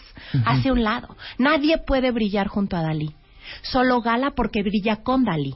¿No? Claro, su amante, su musa, su ¿no? musa, su amante, su gran amor, que ahorita vamos a explicar cómo, cómo se conocen y por qué de alguna manera lo sana. Entonces, imagínense este niño que ya de por sí en la escuela, en la escuela pública decían que se la pasaba soñando, ¿no? Que estaba ahí en el quinto sueño todo el tiempo, sobreprotegido por su mamá, por su tía, por su hermana, incluso por el padre, pero luego el padre juega una doble eh, eh, visión para su hijo, porque dice, lo hemos convertido en un inútil. Decía que no podía cruzar, que ni siquiera podía cruzar La solo calle la solo, claro, por la sobreprotección. Y vamos a ver que Dalí siempre va a necesitar de una muleta. De hecho, en sus pinturas, de manera constante, vamos a ver eh, eh, árboles como si fueran muletas, ¿no? Como si fueran muletas. ¿Quién va a ser después su gran muleta? Gala. Ajá. Siempre va a necesitar apoyarse en alguien porque se apoyó en su mamá, porque se apoyó. Y entonces el padre ve a un chavito que empieza a crecer con una sexualidad mega eh, exacerbada. Eh, y hacía cosas muy curiosas de niño, por ejemplo, y él lo cuenta. Se provocaba dolor, se subía al techo de su casa en Fegueres, que no lo dijimos, pero bueno, es de Fegueres, Gerona, en la En provincia de Cataluña, Gerona, en. Cataluña, España, y se colgaba las pinzas de la ropa en las orejas, en la nariz, y se provocaba una como corona que le apretujara la cabeza para solamente después tener placer Sí. quitárselo. Hacía cosas de alguna manera extrañas, pero bueno, es este niño que es totalmente observado, que va a provocar ser el centro del universo y luego conforme empieza a crecer, el padre dice, hemos creado un inútil. Y muere su madre cuando él está cerca de los 16 años. Y al morir su madre, que fue uno de sus dolores más profundos, la muerte de su madre y la muerte de García Lorca para él. Y cuando muere su madre, el padre que ve que tiene esta sexualidad exacerbada, que después la vamos a ver presente en todos sus cuadros, pero lo, lo convierte en un trauma porque dices que se va a morir de gonorrea, de sífilis y cubierto de piojos, porque hemos hecho un inútil. Entonces imagínate de ser el centro del universo, ahora ser alguien que no es capaz de lograr nada por sí mismo, y hace que su hermano, el hermano del padre, el tío, era el médico de los bomberos de Fegueres. Le explique con seña y detalle y en libros lo que es la gonorrea. ¿Qué hace esto en la mente obsesiva de Dalí que siempre fue y paranoica? Un terror por el sexo femenino. Por, no por la mujer, sino por los genitales femeninos. Ujú. Una, eh, un verdadero asco que después él Pues no una podría... fuente de una infección. fuente de, de infección y de fobia a los Qué gérmenes terrible. a tal grado que él declara a- hasta el final, que no sabemos ahí qué tanto ya quería jugar con la psique de las personas, que nunca puede penetrar a la mujer porque le provoca la, la vagina una sensación de, de fobia y de asco terrible, ¿no? Entonces, él va pero al mismo tiempo con una sexualidad totalmente abierta y no es homosexual. Sí, no, no es Entonces, homosexual. imagínense, métanse en la mente de un chavito de 16 años con estos miedos, con estas formas, pero sí con una creatividad que desde niño se vio. Dalí pinta desde los 6 años y cerca de los 10 ya tiene a su tutor, eh, un eh, impresionista eh, español, Ramón Pichot, que está en, que es justamente de Fegueres, que va a ser su, su mentor en un principio. Entonces, la pintura siempre estuvo presente. Vamos a ver un niño con un talento de artista desde siempre. ¿Qué pinta desde chavito? Porque me imagino que fue transformando su arte, ¿no? Fue transformando. Ajá. De chavito está presente la naturaleza, los animales, etcétera. Y después impresionismo, cubismo, muy pegado a las vanguardias, porque entra muy joven a la Academia de San Fernando. Ahí ya vamos a hablar un poco, o sea, ya vimos, bueno, qué pasa en su infancia y en su adolescencia, y ahora cómo se va formando el artista, ¿no? Cómo se va formando. Eh, él, eh, te digo, primero, desde los 10 años tiene su, su primer cuadro reconocido que se conoce como Paisaje, ¿no? Estamos hablando de 1914. Ujú. Eh, ese todavía eh, está en la, en la colección permanente del Museo Dalí y Ramón Pichot es el que se convierte en su mentor. Después, eh, O sea, tenía 10 años. tenía 10 años cuando ya expone por primera vez un cuadro que es reconocido como un cuadro talentoso. Es decir, a, a Dalí no hay, no hay forma de dudar que iba a ser pintor. ¿no? No Quiero ver había- ese cuadro. No había manera de, de pintar. Búscalo, de- este Lili, para que lo podamos para que lo tuitear. podamos tuitear. ¿no? Se llama Paisaje, Lili. Y después eh, resulta que entra a la Academia de San Fernando a los 18 años y ahí va a empezar a hacer... eh, yo me imagino que esta época debe haber sido increíble porque estaban como todos los intelectuales muy unidos, son los grandes rebeldes. En la residencia de Madrid, a quien conoce es a Luis Buñuel, y también a Federico García Lorca. Van a ser primero sus dos grandes amigos. De hecho, García Lorca termina prácticamente enamorado de Dalí, ¿no? Tenemos un escrito que se llama Oda a Dalí, donde eh, verdaderamente, bueno, se enamora de él, pero también lo vuelve a hacer a un lado. Con Luis Buñuel, que es este gran cineasta, van a hacer juntos eh, lo que se conoce como El perro andaluz, que es esta película surrealista por excelencia, que es muy curioso porque cuando la presentan, esto va a ser hasta el 29, pero cuando la presentan los dos llevaban piedras en las bolsas de los sacos porque no sabían qué era lo que podían esperar de la gente, que los iban a pe- que los iban a abuchar y apedrear y bueno, termina siendo un éxito, ¿no? Donde vamos a ver una de las grandes imágenes dalinianas, que es un ojo cortado por la mitad. Me adelanté un poquito, pero les tenemos incluso el link, ¿verdad? Les vamos Sí, a mandar el link, mandamos el link. del perro andaluz con esa imagen específica y ahorita les cuento de dónde sale. Eh, en este primer periodo, porque decías que pinta, está identificado con el dadaísmo y está identificado con el cubismo. El dadaísmo nada más como para hablar, porque de pronto decimos, bueno, las vanguardias, ¿qué es esto? No sé qué. Las vanguardias viene de un término que es, es avant-garde, que en el ejército quería decir los que se adelantan del resto del grupo. Estamos hablando que después de la Primera Guerra, bueno, arrancan antes de la Primera Guerra Mundial, pero después de la Primera Guerra Mundial eh, empiezan unas tras otras tras otras las diferentes tendencias de romper lo clásico y de avanzar. El surrealismo va a terminar siendo como el más significativo de las vanguardias, pero existieron antes el dadaísmo que al final significaba nada. Eso decía Sí, eh, que no era nada. Sastra, que era nada. Y son, los surrealistas son hijos de los dadaístas, ¿no? Eh, Dalí siempre va a admirar el cubismo y a Picasso, ¿no? Picasso tiene como un amor-odio por Picasso, porque tenía un amor-odio con la autoridad desde siempre, ¿no?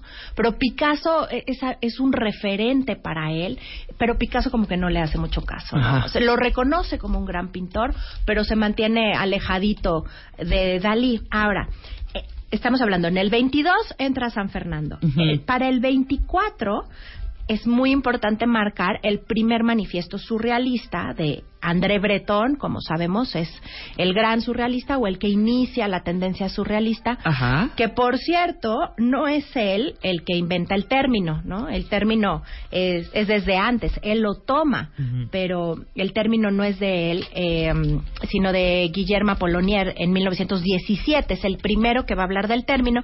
Pero bueno, los surrealistas es la vanguardia que está al servicio de la revolución, Y si los surrealistas no podrían existir sin Freud. Algo que es muy importante y muy interesante ver en la vida de Dalí, de los surrealistas, es ver cómo la ciencia, en, en el caso de Dalí particular, la ciencia y los tratados científicos que van siendo de avanzada, los incorpora al arte.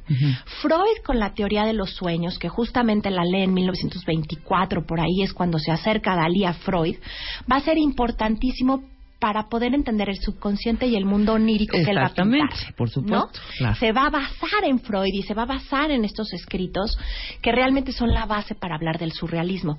Yo lo que digo es, a ver, vienen de una primera guerra absurda entre lo absurdo. Mm, sabemos que probablemente no hay guerra que no lo sea, pero piensen que esto cambió la faz de la tierra y el entender que tú en una trinchera, yo en otra, 50 metros, por ganar 10 metros de tierra, nos estamos muriendo entre piojos, ratas, Sí. frío, eh, cambió por completo. Entonces, el exterior es tan doloroso que hay que irse al interior. Que dejan de pintarlo de afuera para pintarlo de adentro. Eso es de alguna manera lo que intentan hacer los surrealistas. Y yo sí me atrevería a decir que el gran maestro del, del surrealismo como tal es, es Dalí. ¿no? Por cómo logra las teorías del subconsciente y de los sueños, mezclarlas con la realidad y plantearnos eh, en su particular método que él va a llamar después es el método paranoico crítico, en ese método es donde nos va a mostrar verdaderamente lo que puede estar dentro de los pensamientos junto con las fobias y las obsesiones. Claro. Ahora dime, si eso estaba surgiendo con Dalí en su entorno y su contexto histórico, porque estamos hablando todavía eh, de una época en donde era Alfonso XIII el rey, ¿no? Esta es monarquía. ¿Qué estaba pasando en otros países? ¿O es toda Europa en ese momento pintan lo mismo? Ahora dadaísmo, todos a pintar dada. Ahora surrealismo, todos a pintar surrealismo. No, de hecho las vanguardias sí se dan por zonas. Es Ajá. diferente la, la vanguardia en Alemania que la vanguardia en París, que sobre todo antes. ¿no? Claro. Eh, ¿Quiénes son sus contemporáneos? los contemporáneos De Dalí, de, Dalí, Da- o sea, sus... de Dalí estás hablando incluso de Remedios Varo. Ajá. eh, ta- que, Que también, también estudia tiene- en San claro, por Fernando, supuesto. de Remedios Varo, del- de, Er- Max Ernest, que ya era también eh, reconocidísimo, ¿no? Que es la pareja de Leonora Carrington. Entonces, están, y, y fíjate, el surrealismo comienza en la escritura, Rebe, Ok. pero los los artistas se pegan, o sea, es la vanguardia que más éxito tiene entre estos jóvenes rebeldes. Sí, totalmente, Tan- porque tú ves, no sé, de estas pinturas, y, te- y- y neófita yo en el tema, tú ves un Renoir, un Van Gogh, inclusive, bueno, Picasso sí es más para acá, ¿no? Sí, es cubismo. Pero- el cubismo ya es vanguardia. Pero ves una pintura con otra, dos lenguajes diferentes, Totalmente. arte pero diferente. Totalmente. Lo que Ajá. quieren es justamente como romper eso clásico, pero no lo critican. Algo que es muy importante es que lo estudian. Lo estudian Claro. con una profundidad brutal y lo reconocen. Ajá. Lo que lo que de alguna manera están manifestando es nosotros pintamos otra cosa porque creemos en otra cosa y porque ya no queremos seguir el que alguien nos diga cómo debemos de pintar o esto es arte o esto no es arte. Como vimos con con Rodin, Claro. ¿no? que, que no lo reconocían como arte porque era feo y él decía no es feo, es natural. Y la naturaleza también es arte. Claro. Vamos a hacer una pausa rapidísimo, Elisa. Está súper interesante. Preguntas, cuentavientes, todas las dudas que tengan ahorita. Estamos hablando de Salvador. Yo iba a decir Eugenio Salvador Dalí. No, Salvador Dalí. Dalí. Eugenio, él se lo puso. Él se lo pone. Y también vamos a, a, a platicar por qué se pone el nombre de Eugenio y de dónde viene eso. Todo sobre Salvador Dalí regresando del corte. No se vayan.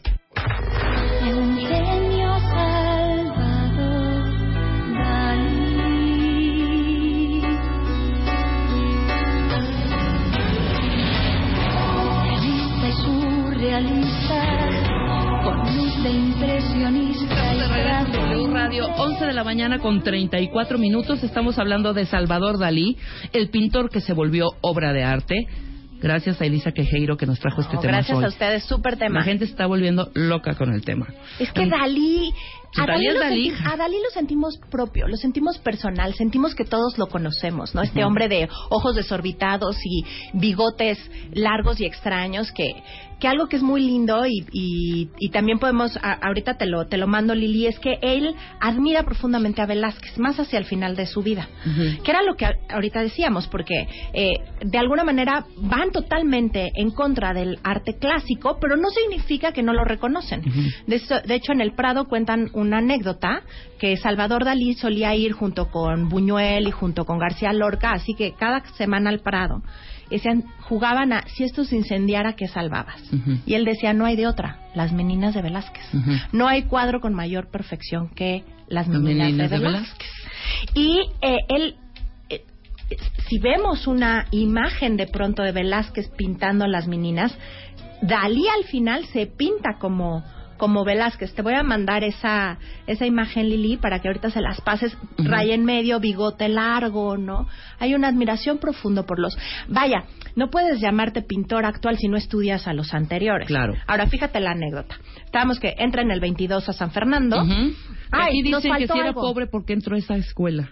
Mm, no era pobre, era una familia clase media, pero no eran pobres y aceptaban a los que eran eh, los talentosos. Hombre, pues ¿no? claro. Ahí estudió remedios desde los 15 años, o sea que deben de haber coincidido, pero no hay como algo documentado específico. Eh, pero bueno, eran del grupo.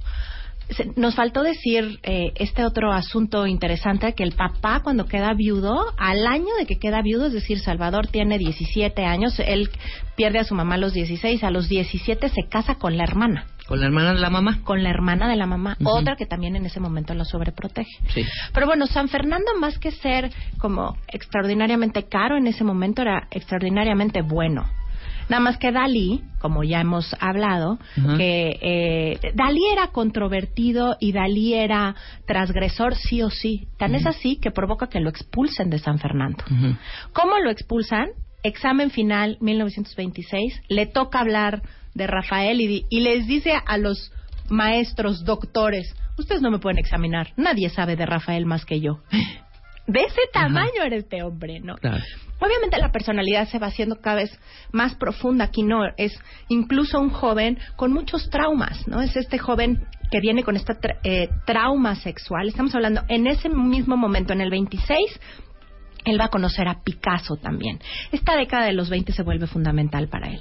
¿Por qué? Porque en el 29 va a ser su encuentro con los surrealistas. Ujú. Hasta ahorita no lo es. Y aparte en los 20, súper joven. Súper joven, estás 24 hablando... entre- años. de- ten- él entra en el 22, en el 22 tiene 18 años. Entonces Claro. estás hablando que en sus 20, ¿no? Es sus principios de sus 20. Sí, chavo, joven, con toda esta locura en la cabeza. En la, en la cabeza con todos estos temas ya freudianos. Hoy hoy pensamos en, en, en Freud y hasta decimos, bueno, Freud es la base del psicoanálisis y demás, y lo vemos pasado, pero imagínense la vanguardia que significaba que alguien dijera que todo viene de nuestros instintos, que estamos enamorados de las hijas del padre, los Los hijos, de la madre. de la madre, eh, que los sueños nos tienen un lenguaje, o sea, es un cambio de pensamiento brutal a lo que están expuestos estos jóvenes con el talento que ya es propio de Dalí. Claro. El 29 va a ser fundamental para él.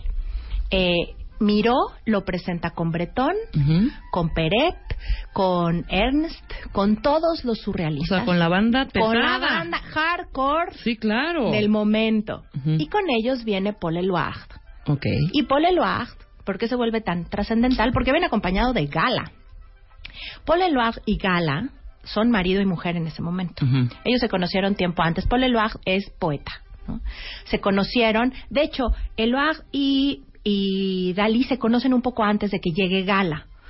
Cuando se conocen hay una anécdota que contaba Dalí. Lo que pasa es que los biógrafos también de Dalí dicen, híjole, ¿a qué le creemos de todo lo que decía? Imagínate que vas tejiendo una historia sobre otra, contando una cosa y otra. Llega un momento que dices, ¿cuál será la verdad? Pero lo que él dice es que cuando antes de conocer a Gala en persona la conocen en una fotografía desnuda y que esa fotografía desnuda se la da el esposo, el Oacht, ¿no? Es el mismo que se la que se la da y después conoce a, Da- a Gala. ¿Por qué va a ser tan trascendental esta mujer que al final no se llamaba Gala? O sea, se pone eh, Gala, la conocían todos los los surrealistas, ¿no? Es Elena Ivanovna Diakonova. Estamos hablando que ella es originaria de Kazán, Rusia. Ajá. Y al lado de Loire conoce a todos los surrealistas. Y ojo, era su esposa, pero ella era la musa de todos. Estábamos justamente platicando que en este siglo se vive como un contraste con respecto a la sexualidad y a la libertad, ¿no? Lo vimos con la misma Simone de Beauvoir, ¿te acuerdas? Cuando platicábamos que decíamos, ¿qué onda con la libertad de esta pareja? Sí, claro. También en el caso de Gala, porque era amante o musa de todos, pareja de Ajá. inspiración para todos.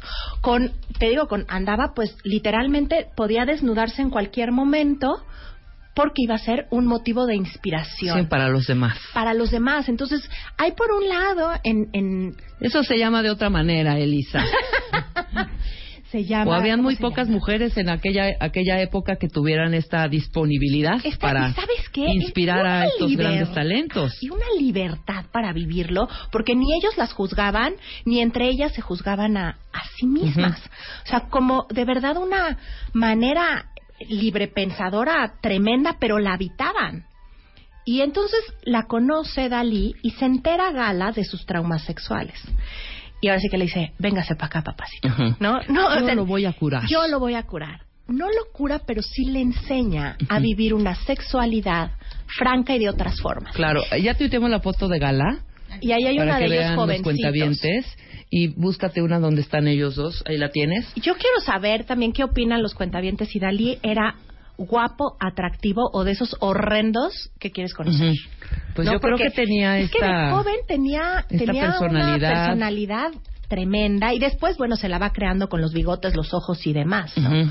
Pero ahí, jovencito, delgado, delgado, delgado, eh, con gala, que tampoco la, la observamos, y no es que fuera un bombón, No, no, ni no, de no. cuerpo ni de cara. Ni de cara, ni de nada. De O- hecho, sus parpaditos caídos, Y- una y mirada 11 años triste. mayor que 11 Dalí. años no importa, no mayor estoy que hablando de la edad, estoy hablando Y ahí vemos otra vez como, como esa presencia de la madre, la importancia de la madre Ah, perdida claro. y se- as- sexualizada. Sí, Todo además. esto con las teorías de Freud insertadas, ¿no? Entonces Gala es la que le va a enseñar y Dalí lo declara toda su vida. Yo solamente hice el amor con una mujer, con Gala.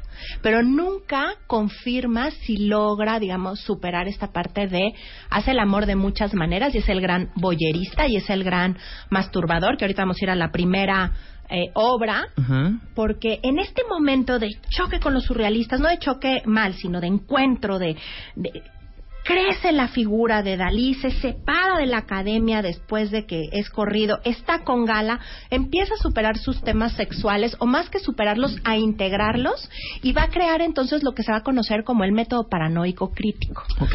Es genial este hombre. Este hombre lo que dice es, las paranoias producen delirios y los delirios tienen un lenguaje que nos están diciendo algo. Lo que yo voy a hacer es en el arte poder plasmar estas paranoias. ¿Qué es el método paranoico crítico? Que el, eh, de los primeros cuadros les, les traje dos porque dije, bueno, vamos, vamos viéndolos, vamos los revisando. Ujú. Cómo ya no se detienen en hablar de sexualidad porque de entrada se llama el gran masturbador. Claro, de Y ju- entrada. Y justamente lo pinta en 1929.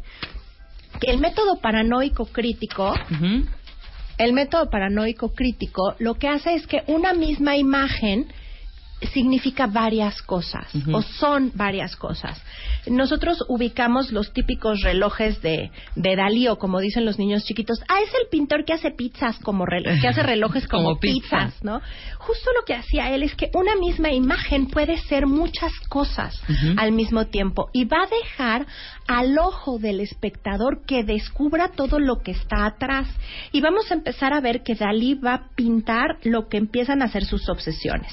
Entonces, si nos vamos, tienes esa esa imagen ya, ¿verdad? Sí, ya está para la que imagen para ver. que la... Nada más de- eh, despéjame esta duda. Sí. Se separó eh, Gala de... Se divorció de Eluard. Se separan, pero nunca dejan de ser amigos y de hecho hay un momento que regresan a ser amantes. Ok. okay. O sea, el Sí, una cosa muy, muy, muy flexible, como muy, bonita en flexible, esa época, como una ¿no? cosa tan cómoda, Exacto, ¿verdad? Tan, cómoda. Tan y distinguida.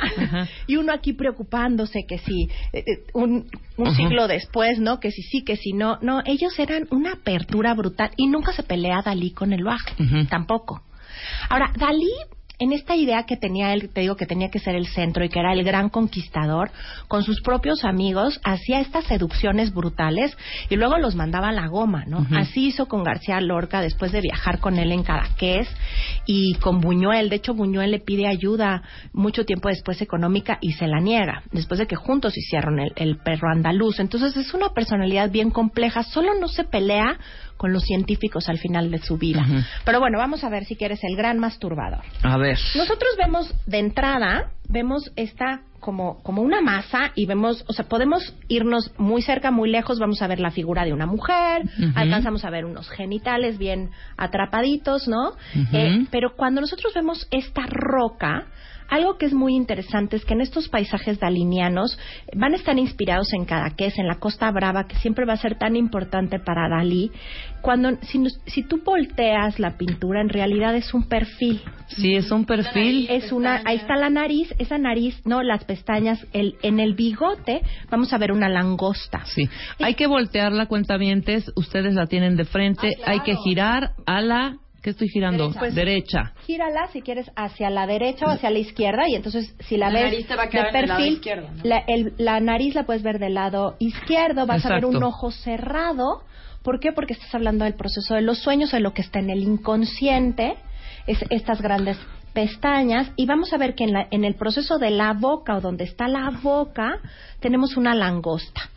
Eh, así como en, en el arte No existen- veo la langosta, hija. A ver.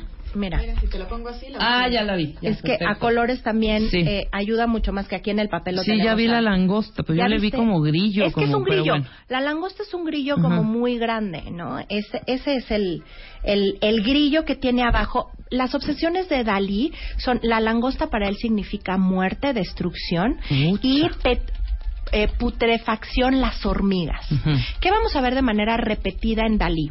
El huevo, que significa vida, que significa eh, duro por fuera, blando por dentro, es decir, una misma naturaleza con dos eh, formas distintas o dos formas con, más bien, una forma con dos naturalezas distintas, igual eh, principio de vida, el huevo es lo que significa. Las hormigas se van a, van a significar putrefacción Ajá. en el mundo de Dalí. ¿Por qué? Cuando él está de viaje en Cadaqués, con Buñuel antes de hacer el perro andaluz. Resulta que una mañana cuando él sale, él tenía en un botecito, tenía unas mariquitas, unas eh, que nosotros le llamamos ma- catarinas. Entonces había unas catarinas y cuando sale en la mañana ya no están las catarinas, está todo infestado de hormigas, estamos hablando de la costa, y las hormigas están comiendo un murciélago que está entre vivo o muerto. Esto le provoca un terror a Dalí en ese momento y desde entonces donde pinta hormigas va a significar muerte, como esta marabunta, tu, tu, tu, tu, tu, tu, Sí, que van, sí. llevan, quitan, matan. ¿no? Destrucción. Entonces, fíjense, vamos a ver en la, si seguimos viendo esta misma imagen, em, cuando, espérame tantito porque la estaba buscando yo también aquí eh, a color, cuando nosotros vemos en la parte de la del, del estómago de lo que sería como este gran grillo, que no es un grillo, Sí, sino es el, el la langosta está lleno de hormigas. Es decir, es lo la sexualidad para él, acuérdense que viene de estos traumas. Entonces, la sexualidad para él era lo prohibido y lo tiene cerca de la boca. Sí. Ahora, de aquí va a surgir un narciso. ¿Qué es el narciso? O bueno, le llaman el narciso o que nosotros el El alcatraz. Alcatraz, claro. Tiene esta forma fálica que una vez que estudias a Dalí, no puedes salir a la naturaleza sin ver las formas fálicas en todas sus expresiones. No, es que no había visto esto, lo que queda junto a la mujer. en la- pero ahorita que Claro, vaya- son los genitales de un Son hombre, los claro. genitales. Son los genitales de un hombre, por eso es el gran masturbador, y la mujer como la pureza. Es decir, la masturbación como la forma de la sexualidad posible o viable, ya que él no tenía otra manera de serlo. Es la primera vez que pinta a gala o que expresa que es gala la que está aquí, evidentemente cerca de los cerca de los genitales. Si tú te fijas en la parte inferior derecha, estas plantas que son unas plantas secas Sí, o unas ramas. unas ramas ya tienen la forma de muleta. Después se va a volver más claramente en otras de sus pinturas la muleta. Tenemos, obviamente, el caracol, que siempre va a estar presente, que es vida, el huevo. El huevo ahí está. eh, el huevo está, ¿no? Que quiere decir vida. Y también, lo que es muy interesante. Un hombre por ahí lejano. Si te fijas, aquí está colgado el... pa- para él, este como anzuelo con Ujú. lo caído significa el pasado, cómo tu infancia o el pasado te influye y está metido en tu cabeza, por eso está enganchado a la cabeza de este personaje. La luz en los cuadros de Dalí es fundamental, nunca sabemos de dónde vienen porque son como estos lugares oníricos, es como si fotografiara un sueño, pero marca la- en el horizonte entre la tierra y el cielo una luz muy profunda. Sí. Vemos al- la sombra muy marcada en la parte de abajo, otra vez el huevo, la pareja abrazándose en la parte de abajo. ¿no? Que es otra vez gala, que la pareja de alguna manera está eh, putrefacta. La verdad es que, pues gracias a Twitter que les podemos mandar porque es muy interesante y si no, cuando escuchen el podcast, vuelvan a abrir la imagen para que lo puedan ver. La mujer está volviéndose de piedra de alguna manera y cuando haces los acercamientos, pues puedes ver ese hombre solitario en el que está. Esta obra del 29, en el 29 nada más este señor se avienta tanto esta obra como también este el perro andaluz.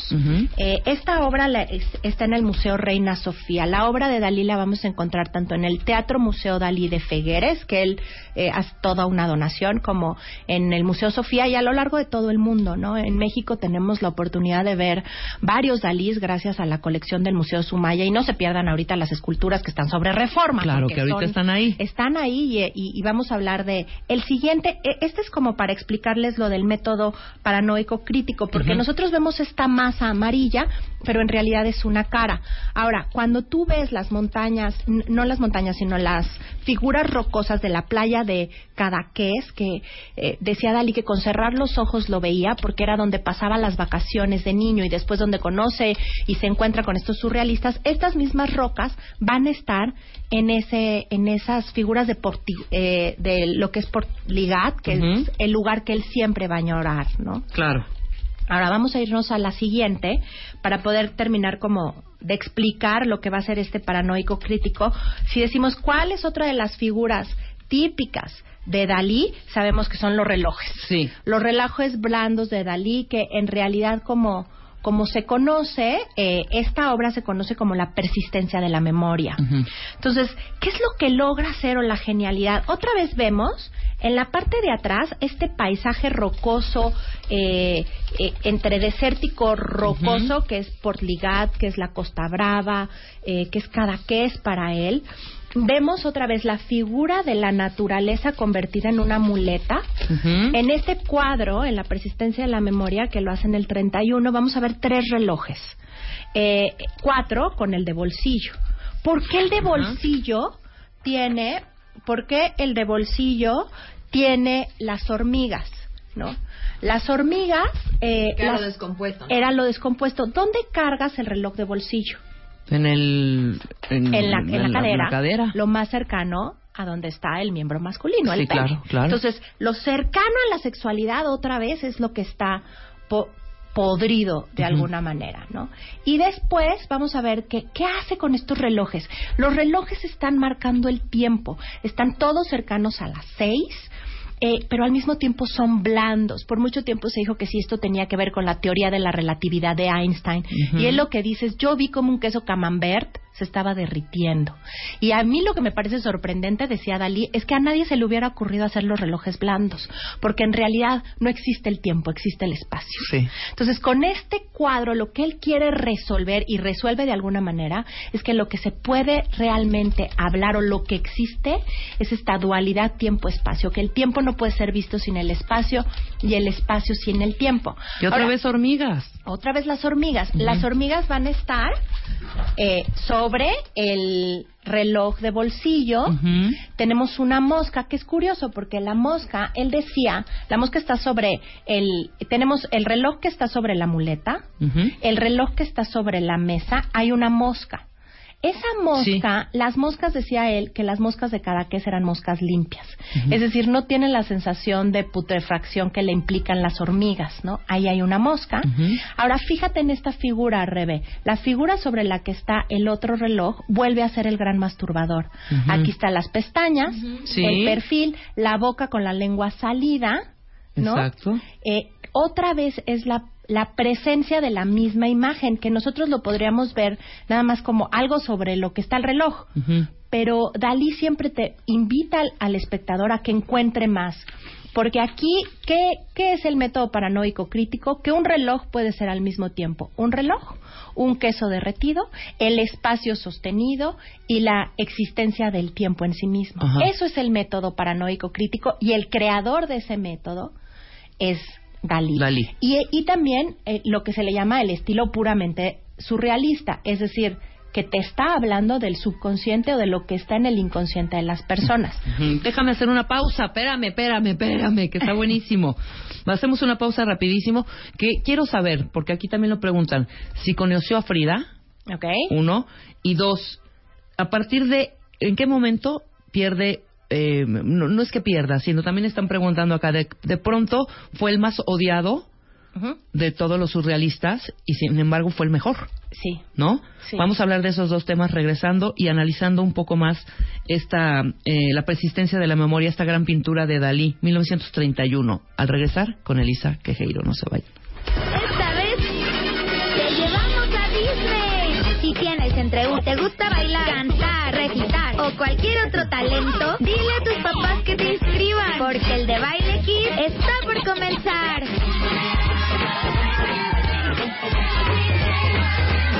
Métanse a martadebaile.com y wradio.com.mx y chequen las bases. Esta vez, lo que importa es tu talento. ¡Feliz Día del Niño! Por W Radio. Permiso Segov, DGRTC, diagonal 0511, diagonal 17. De la mañana o del mediodía o de la tarde con 6 minutos. Qué emoción, estamos hablando de, de Dalí, su obra, su vida. apenas. Sí. Por eso, pero está inc- increíble, cuentavientes. Todas las dudas y todas las preguntas que tienen los cuentavientes nos están compartiendo también ilustraciones de Dalí. Ilustraciones. Hay un libro que está leyendo una cuentaviente ahí en, todavía en la playa, qué maravilla. No, está increíble esto. A ver, Fíjate que sabe- se sabía poco de, eh, o no se sabe tanto de Dalí ilustrador, pero fue un gran ilustrador. Oye, la este, Biblia, diseñador de modas y diseñador joyero. de modas, joyero. Ilustró también, eh, eh, el, eh, ay, La Mancha, ¿no? El, ay, se me fue el nombre. ¿de qué, de qué, de qué, de qué, de qué? Ah, el de...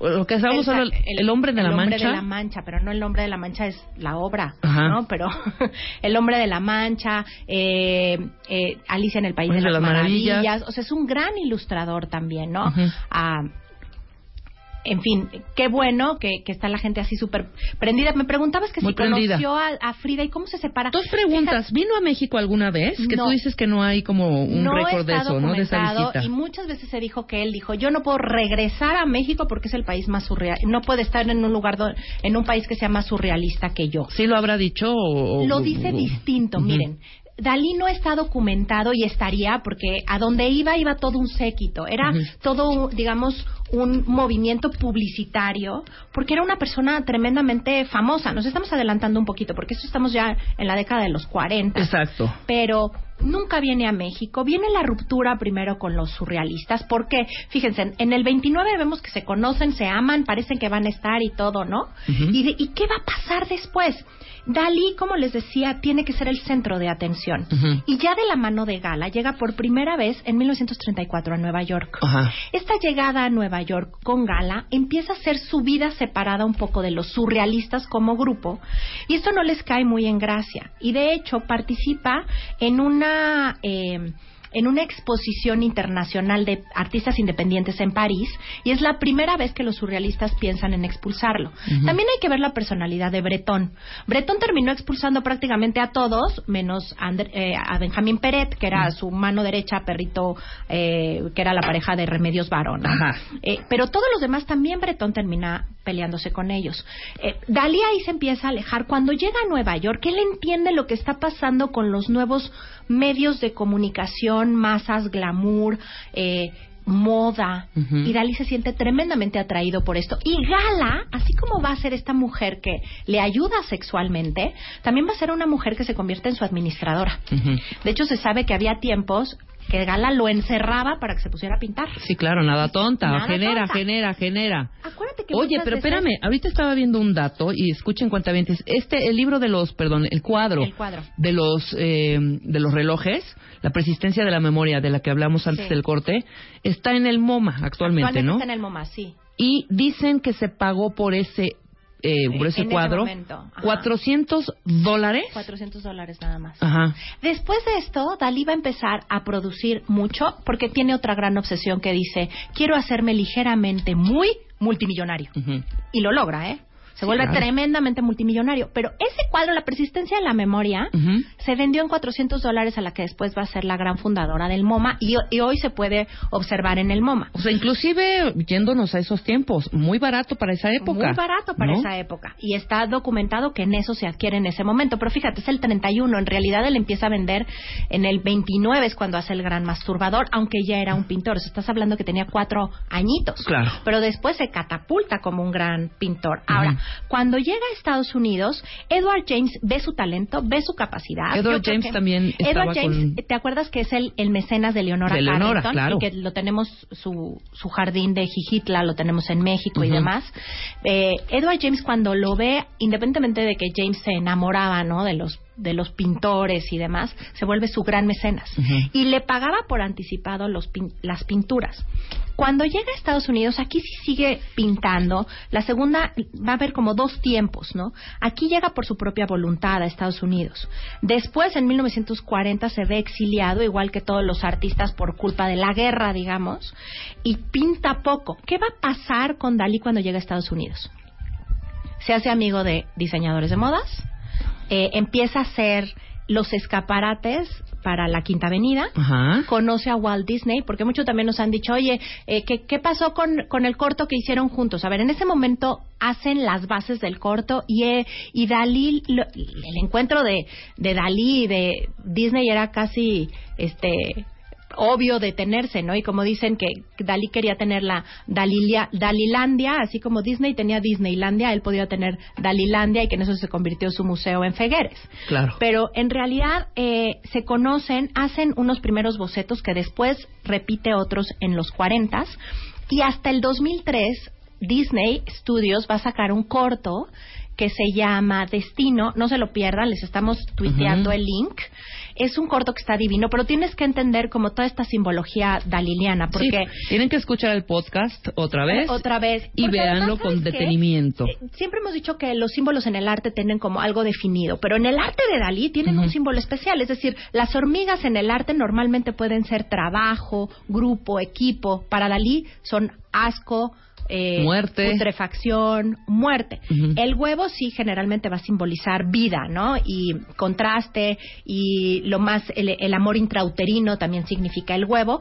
eh, pero Dalí tiene ciertos aspectos, ah, recuerden los elefantes dalinianos, por Sí. ejemplo, es el contraste entre la gravedad, el tamaño grande de las figuras, con estas patas escuálidas estilo insecto para hacer lo, el contraste que caracteriza las pinturas de Dalí, ¿no? De alguna manera. Entonces, llevan- llega a Nueva York y no se encierra como No. podría pensarse de estos grandes talentos, como yo pudiera pensar Que que, están se ahí, no. sórdidos, metidos en su cueva, pinte y pinte y pinte como enajenados, eh, tal vez en, en, en- Dalí vive hacia opiados, afuera, ¿no? Sí, y él declara una y otra vez, jamás probé una droga, yo soy la droga. Así nada más se las Sí, gastaba, claro. ¿no? Decía, consúmanme a mí porque soy delirante, absolutamente delirante, con esta voz que lo caracterizaba a él. Pero también tenía un gran manejo entonces del marketing y la publicidad. O sea, él decir, entendió lo que era el marketing. Un ególatra, un, un eh, eh, él se convierte en el, en la, ya en el arte, en la figura como tal, ¿no? Entiende lo que es la publicidad y el marketing de estos años 30, 40 y lo usa para sí. Es decir, y, y esto va a ser también parte de lo que le va a molestar a los surrealistas, porque dicen, ávida dólares, cambia eh, la palabra ávida dólares tiene las mismas letras de Salvador Dalí y así lo nombra Bretón. Lo expulsan en el 38 también porque a Dalí no le importaba, él se llevaba con quien le convenía. Y dicen que tenía una amistad con Franco. De hecho, hay unas imágenes que se puede ver como le está regalando a Franco. Franco, estamos hablando, pero ya a los 40. Ahí ya estamos hablando en los 40. Ajá. De, de hecho, parece que se la regala como desde por ahí del, del 38, que es también cuando regresa y conoce a Freud, que va a ser un momento importantísimo. Freud no lo recibía y no lo recibía y no lo recibía. Y en el 38 va, lo conoce, se entrevistan y gracias a Dalí, Freud reconoce a los surrealistas. ¿Qué sucede? Que, que Freud se sienta con él, el cuadro que le va a llevar se llama Metamorfosis de Narciso, Ahorita se los tuiteamos, es un, un cuadro súper complejo, pero le explica cómo los surrealistas en realidad no son borrachos que andan pintando quién sabe qué cosas. Sino que son unos estudiosos de lo que él ha escrito. Y hace también un dibujo a lápiz impresionante después de salir de hablar con Freud con los famosos cajones.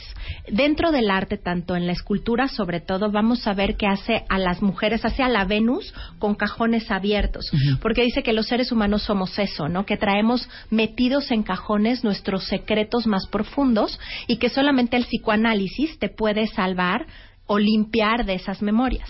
Y a Freud le pone en la cabeza un gran cajón eh, en ese dibujo que existe a lápiz que hizo de él. Eso es en el 38, ¿no? Y es en el 39 cuando lo expulsan los surrealistas. Un poco después es cuando lo expulsan. Y Breton es invitado a México. Con esto uno el tema de si vino o no. Ok. Breton es invitado en México y en San Ildefonso da una conferencia y Breton declara que México es el país surrealista por excelencia, que en sí mismo México es, y ahí nos quedamos, ¿verdad? Porque seguimos siendo absolutamente, creo que ya somos hiperrealistas, ya no, Más ya ni siquiera somos surrealistas. Pero bueno, que México es el país ex- eh, por excelencia y a Dalí cuando lo entrevistan dice, yo no puedo ir a México porque no puedo estar en un lugar que sea más surrealista que yo. Y a mí no me pueden expulsar porque yo soy el surrealismo. Eh, es decir, ya está totalmente empoderado, empotrado en un Pues, estaba pedestal, posicionado totalmente. posicionado. Ahora dime, ¿cuál fue la razón o circunstancia por la cual fue, fue, expulsado? Porque Pues, tiene- Bretón tenía quizá algún rollo también como de competencia. Se vuelve un rollo de egos, definitivamente. Te digo que Bretón se terminaba enojando con, con prácticamente todos. Otro lado es porque empieza a hacer mucho dinero. Y le interesa hacer dinero y lo dice. Y le interesa vender su obra y empieza a hacer esta relación con otros personajes eh, del mundo de Estados Unidos como Walt Disney y después va a ser con em, eh, Hitchcock y con los diseñadores de modas. Entonces dice, él lo que le interesa es el capitalismo, el dinero, no va de acuerdo a esta vanguardia que está a favor de la revolución y ahí se separan. Se separan y se burla de él. Y se Dice, vuelve popular, ¿no? O sea, me refiero a ya este arte que ya es como más condescendiente y que puede resbalar como fácilmente en todos los extractos sociales. Además, ¿sabes qué hacía Rebe? Que él sí explicaba sus pinturas. Cuando estudiamos a Leonora Carrington decía, pues tú qué ves. Y incluso, por ejemplo, el trazo de Leonora, para tratar de entender un poco la diferencia, el trazo de Dalí siempre va a ser muy claro. Otro de los artistas que él admira es Vermeer y eh, el holandés. Y estos trazos tan claros, y él no tiene problema en explicar qué significan las langostas, el huevo, los elefantes. Entonces provoca una atracción. Se vuelve en ese momento como un gran ídolo. Ahora va a venir los años 40. Ujú. No es lo mismo ir a Estados Unidos y moverte por placer y por conocer a estas personalidades. Y Gala está al mismo tiempo manejándole toda la Las relaciones administración y públicas, las hombre. relaciones públicas. Hicieron una mancuerna perfecta. En los 40 es exiliado, ¿no? Tiene que llegar eh, a Estados Unidos, llega de nuevo con Shapirelli, con otras personas que vienen exiliadas por la guerra. Y eh, va a ser un momento, de alguna manera, donde él lo que se va a clavar es estudiar las ciencias y hace toda esta parte también eh, donde profundiza eh, queda muy impactado al final de la guerra, Rebe, queda muy impactado por la bomba atómica. Ujú. La bomba atómica lo conmueve hasta lo más profundo. No te creas que tanto por la parte eh, de la muerte de las personas eh, cuando fue lanzada la bomba atómica, sino por la destrucción de la materia. Entonces, su siguiente etapa se va a conocer como mística atómica, porque trae toda esta influencia científica por un lado y por el otro lado va a dar un vuelco hacia una religión muy particular, eh, porque para él es la- lo- el gran misticismo se convierte en la gran metafísica, los grandes misterios para él son Dios y la ciencia. Cuando le preguntaban entonces, maestro, entonces usted cree que Dios existe? Dice, si las matemáticas existen, tiene que existir Dios, pero todavía no me lo creo. Así decía él, ¿no? Entonces, en los 40 él va a tener toda esta vida glamorosa en Estados Unidos, va a conocer a Alfred Hitchcock y es cuando hace parte de las escenografías eh, va a ser en, en este, en este, se llama Recuerda, la película de Hitchcock en la que trabajó, ¿no? Y hace otra vez este gesto al perro andaluz, porque vamos a ver los ojos saltones, con estos como cortes. Vuelve a trabajar con los, con la gente de Disney. Eh, se sale su biografía que en 1942 que se llama El sueño, la vida secreta de Dalí, muy recomendable, aunque dicen que la mitad es inventada, pero ahí vienen como muchos de estos secretos y pinta muy poco. En esta década la verdad es que no va a pintar tanto. Le debía muchos cuadros a Edward James. Lo encierra Gala para que los haga. Pero va a haber uno en especial que es muy conocido de esta época para después ya dar paso a la mística atómica que va a ser eh, este que se llama Sueño causado por el vuelo de una abeja alrededor de una granada un segundo antes de despertar. Así de chiquito es así el de chiquito el así título. de chiquito el título. Tuitealo, Lili. Lo pinta en 1944 y vamos a ver cómo todo está suspendido. Es un sueño, está inspirado en un sueño que le cuenta Gala cuando despierta. Eh, oye, no contesté lo de Frida. A ver, no, Sí, nunca vino a nunca México, vino- vino a no México, conoció a, tanto, no conoció pudieron haber coincidido en Nueva York, porque acuérdense que Frida y Diego pasan mucho tiempo en Nueva York, pero un- una documentación así clara no, no hay de que haya conocido a Frida como tal. Bueno, me regreso al cuadro. En el cuadro vamos a ver unos tigres rugiendo en este primer plano con una claridad de la imagen brutal. ¿Qué significan estos tigres? Estos tigres están inspirados, ¿se acuerdan de los Ringling Brothers? Sí. Bueno, ese circo en un principio se llamaba Ringling Barnum Bailey Circus y, sa- y está inspirado en esto, estos tigres. Obviamente estos tigres no están despertando a Gala. ¿Qué lo va a despertar? La va a despertar la abeja, que la abeja está simbolizada en la bayoneta que está por picarle el brazo a Gala. Es decir, los sue- en los sueños todo puede pasar. Y, y va a ser ese aguijón la que lo va a despertar. Aparecen dos granadas, una grande y una chica. Eh, la granada eh, Gala en Port Ligat, que es la casa que ellos tienen en, en la Costa Brava, eh, sembraba granadas, ¿no? Y entonces, eh, eh, esta granada eh, aparecen dos que sería como la realidad, que es la abeja la estaba molestando para dormir. Y en la parte de atrás va a aparecer por primera vez este elefante con las patas de insecto y arriba el obelisco. ¿En qué está inspirado? Este obelisco está inspirado en el obelisco de Roma de, de Gian Lorenzo Bernini y las patas son estos juegos dalinianos donde dice cómo una gran masa puede caminar sin una forma estética absoluta, puede caminar eh, eh, un elefante, ¿no? Entonces tiene esta obsesión por las formas geométricas, por los animales. Esta otra vez vemos estas imágenes que es como un mar y los acantilados que vuelve a ser esta nostalgia. Él siempre va a tener una nostalgia por regresar a su Es tierra. preciosa esta pintura. Esta ¿eh? pintura es espectacular. Esta pintura está en Madrid, en el Museo, dicen, Bornemisa.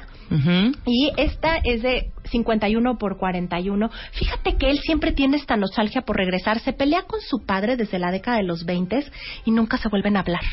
Su padre va a morir un poco después en el 50 Ajá. y, y el, el padre como que no está de acuerdo hacia el camino que está llevando el hijo. Pues si ya le decía inútil y ya decía que iba a morir de gonorrea, pero después cuando se vuelve este gran rebelde provoca un dolor en el padre y él siempre va a tener esta O nostalgia. sea, no le por dio gusto por a- ningún lado. No le se puso gusto. a chambear, se No puso a hacer Y después esta cosas que lo llevaron al éxito total y al absoluto. éxito total y absoluto. Y, y eh, él reside, cuando llega a Nueva York, nunca compra casa, se queda en el Ritz, así bien pobrecito, ¿verdad? Sí, Llena además. de sí mismo el, el Ritz. ¿Y sabes cuál era su oficina? El bar del. Ritz. Ahí recibía a toda la gente que lo quería ver, pero fíjate lo que hacía. Les hablaba la mitad en catalán, la mitad en francés, la otra en español y quizás en inglés, como si le estuvieran entendiendo y todos los otros así de, ah, Sí, sí, sí, sí, ajá". sí. Cuando quería realmente entrevistarse con alguien, lo subía a su cuarto y hablaba en el idioma que la persona quisiera hablar. Sobre todo esperaba la visita de los científicos. Esta va a ser la época donde él parece que hacia afuera no hay gran producción daliniana, pero en realidad hacia adentro sí la hay, porque él se está llenando de toda la información científica de lo que está aconteciendo y va a dar paso a su siguiente fase, que es la mística eh, atómica. atómica. Después del corte hablamos, pero desmenuzado de pe a pa, que es la mística atómica. De Dalí con Elisa Quejeiro, no Así se la vaya. hacemos.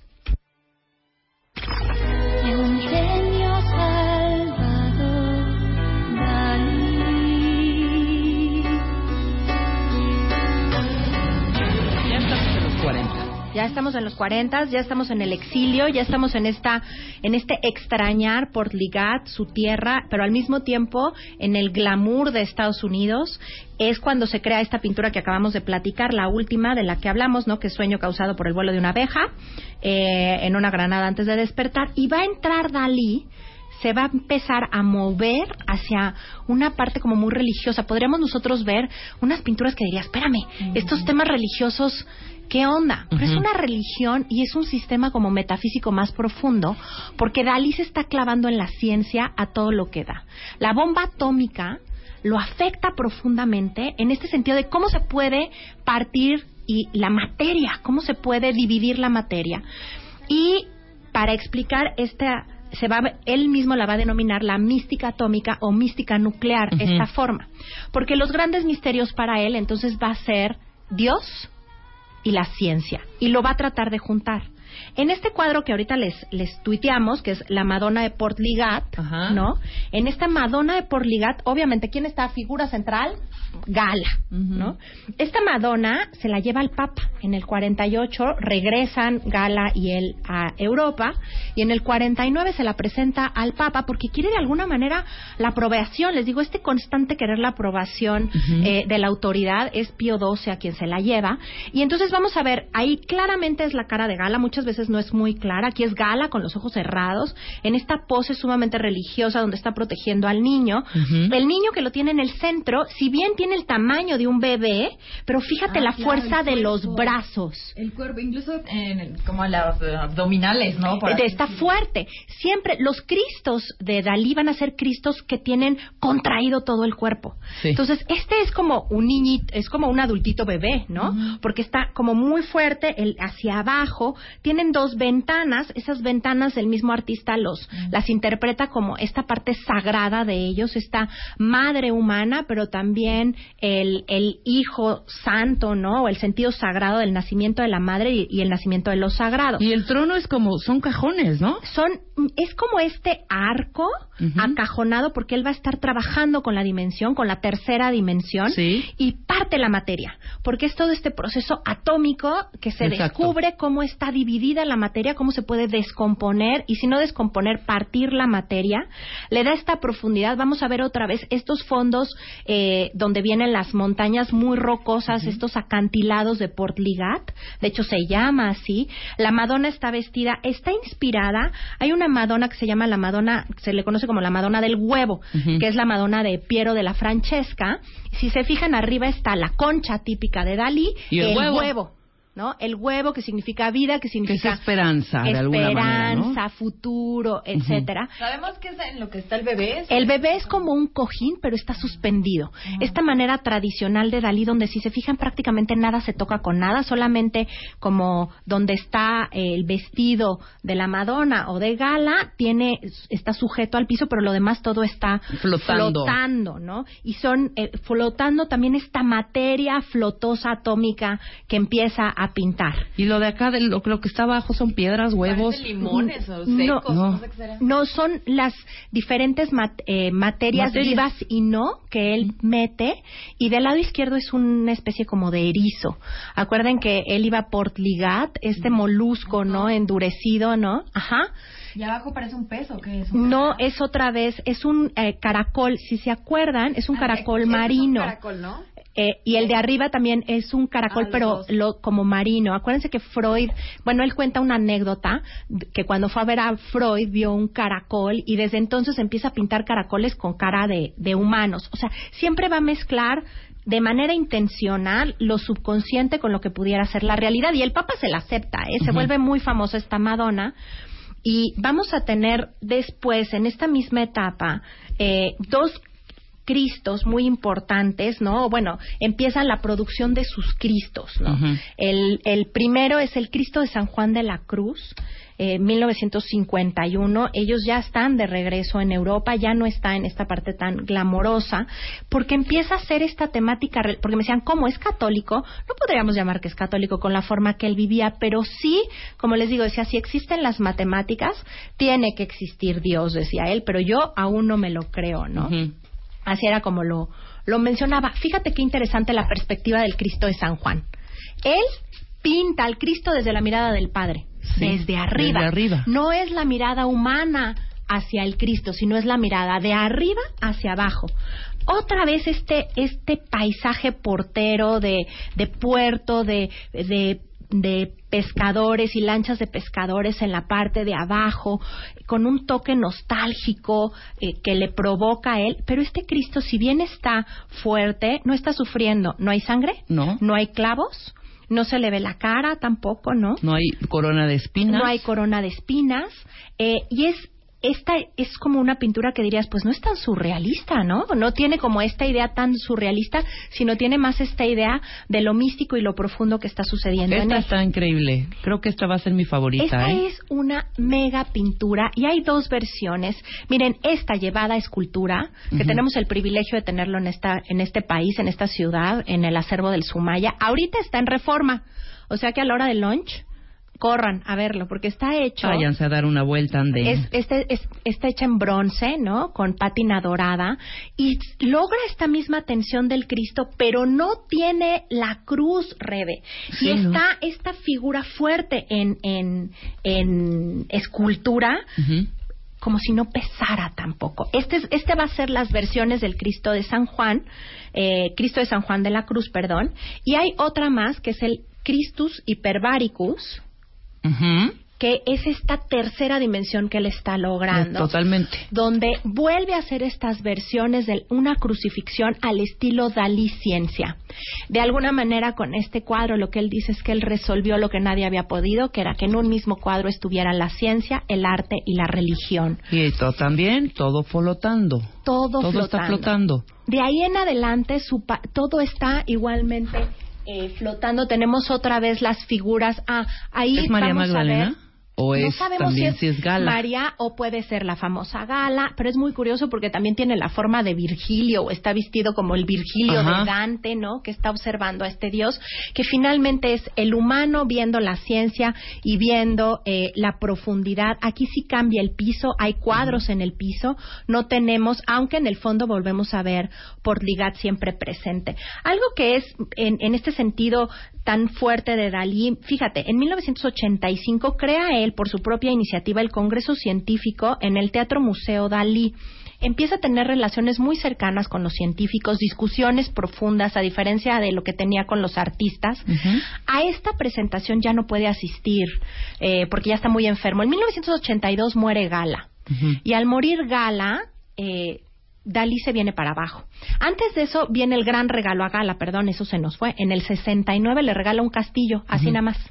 El castillo de Pubol. En este castillo de Pubol eh, todo está decorado por él y Gala vive en Pubol y él vive en Portligat. Es un tiempo donde sí se dice que esta apertura sexual que tenían molesta un poco a Dalí porque Gala tenía buscaba ya jovencitos. Dicen por ahí también que además se los presentaba. Se los presentaba a Dalí. Dalí Incluso les había como daba enormes regalos. que les daba y, y que ella les daba regalos y dinero. Esta última parte de la sexualidad abierta, compleja y muy personal de Gala, compartida por Dalí, al final supuestamente estaban un poco separados, un poco Gala también cansada de la fama, y es cuando Dalí está produciendo toda esta obra también ya mística, atómica, muere Gala y Dalí prácticamente se va atrás de ella. Con todo y que Gala era 11 años mayor, muere de flu, de influenza. Eh, y después Dalí, eh, eh, su, su motivación es este congreso en 1985 que se va a llevar a cabo en el Museo Teatro Dalí, pero ya no puede asistir. Sin embargo, le hacen un circuito cerrado de televisión para que él lo pueda ver y al final les manda un mensaje. Había ahí científicos, filósofos, premios Nobel, debe de haber sido una locura, ¿no? ¿De qué se enfermó? Él queda eh, afectado ya de, de vejez y al parecer hay contagio de este flu y queda muy muy dañada su, su salud. Dicen que, que muere escuchando Isolda y Tristán de Wagner, ¿no? Que era su favorita. Eh, justo un año antes de su muerte, él muere en el 89, es esta canción de Mecano que me encanta Mecano y esa profundidad de tocar temas en sus canciones que nadie hizo, ¿no? Eso hizo tan particular también a Mecano en, da- en hacerle este genio, que él es en los 40 cuando así mismo se llama genio. Ajá. ¿Y cuándo se pone Eugenio? Eugenio de Soy Genio. O sea, de soy genio. de Soy Genio en los 40. Y el- los que hacen famosa esa frase es Dalí, es, eh, perdón, es Mecano. Es un genio. Es un genio, ¿no? Soy un genio. Eh, y las, las lecturas que él tenía en su mesita de noche antes de morir y demás son justamente Stephen Hawking, Martin la Chica, Erwin Schrödinger, que eran todos estos. Nada le interesaba más que saber los avances científicos. Y decía, leo ciencia porque no entiendo nada, pero luego la llevo a los, dien- a los lienzos. Eh, en una de sus últimas entre- de entrevistas decía, yo no creo en la muerte, en ninguna, pero en la muerte de Dalí menos, yo no moriré, porque Dalí es paradójico y contradictorio hasta para la muerte. Claro, o- otra Siempre. vez en tercera persona, ¿no? Y siempre en tercera persona, ¿no? Entonces, esta es la vida de este, sí es un genio, una capacidad, un virtuoso del pincel, un escritor, les digo, más de 45 eh, libros, escultor, eh, la moda estuvo muy pegada con Shapirelli y también eh, muy amigo de Elena Rubinstein. Eh, él aprovechó el glamoroso Nueva York de los 40 para hacer crecer su fortuna. Todo lo dona. eh, hay una fundación que se llama la Fundación Gala Dalí. Hay que saber que Dalí es marca. O sea, donde tú pongas Dalí, tienes que hacer referencia a la marca, no como persona física, pero como institución, tiene un costo, ¿no? Y lo paga la Fundación Gala Dalí, que son los que se encargan de cuidar su acervo. Prácticamente son estos tres lugares donde se visitan, que es el, el, el castillo de Púbol, Ujú. y también el Museo Teatro eh, Dalí de, de Fegueres. Eh, también muchas de, su- de sus obras se encuentran repartidas en el MoMA, eh, están también en Londres y bueno, en México tenemos la fortuna de tener tanto ilustraciones del Quijote de la Mancha, era el que El no me Quijote, estaba- y Ay, nosotros el hombre de la Mancha, el Ahora sí, cero, ¿eh? Cero. Claro. Pero Mira, bueno. nos están mandando aquí otra imagen Ajá. de otra Madonna que ahorita la voy a retuitear. También de... ¿Esta cuál es? Esta es ya otra está versión. Esta es otra versión, pero es de versión, él. es de esta sí debe de ser de él, tendría yo que ver con más detalle, porque hace varias versiones de la Madonna de Portigat. Eh, de hecho hay una en la que no aparece el arco, que esa está ahorita en el museo, la pueden ir a ver. Acuérdense que ese museo es gratuito, pueden ir los 365 días del año y nada más que esta es una Madonna que está de pie, de hecho tiene como una forma muy fálica. ¿Está Eh, ahorita? Está ¿Ahorita? ahorita, en el museo, en la parte de abajo hay un- una retrospectiva de cuadros de Dalí, está también algunas ilustraciones del Quijote y eh, y ahí es donde se puede ir a, a ver ahí en Reforma que están las Que esculturas. están las de- esculturas. las es que siguen esculturas preguntando. ¿dónde lo podemos ver? ¿En En Reforma? el Reforma y en el Museo Sumaya. Sumaya. Perdón, en el Museo Sumaya es donde está y donde tienen este acervo de obras de Dalí, donde eh, tenemos, ahí está Madonna, hay unos brazos que se conocen los brazos de Dalí, que los brazos de Dalí son de él y luego están abiertos hacia dos flores que son dos vaginas en realidad. Ok. ¿no? Siempre fálico, siempre escatológico. Eh, Dalí hay que acercarse a él y entender la simbología particular, sus fobias, las hormigas, los elefantes, los huevos, los caracoles, los sueños. Gala como esta gran salvadora, también gran controladora. La sexualidad como, como este complejo edípico y, y este complejo que tenía él por lo que le sucedió, ¿no? Oye, nos preguntan acá por un cuentaviente. Eh, Mark Mario dice, ¿pueden hablar un poquitito? A ver, que le des un, un- Una probadita. una probadita del hombre invisible y del caballero de la muerte. Esos son los favoritos de Mark Mario, fíjate. A ver, Mark Mario, pero es que necesitaría para también ser como más precisa estarlos viendo para poderte ayudar eh, el tanto el caballero el en todas estas figuras donde él hace el caballero de la muerte, etcétera, vamos a tener siempre la postura eh, fálica, ¿no? Presente. Eh, los caballos, se me estaban olvidando que los caballos también tienen esta fuerza viril. Eh, si lo encontramos por ahí, Lili, como para poderlo, eh, para podérselo, para poder hablar de ello.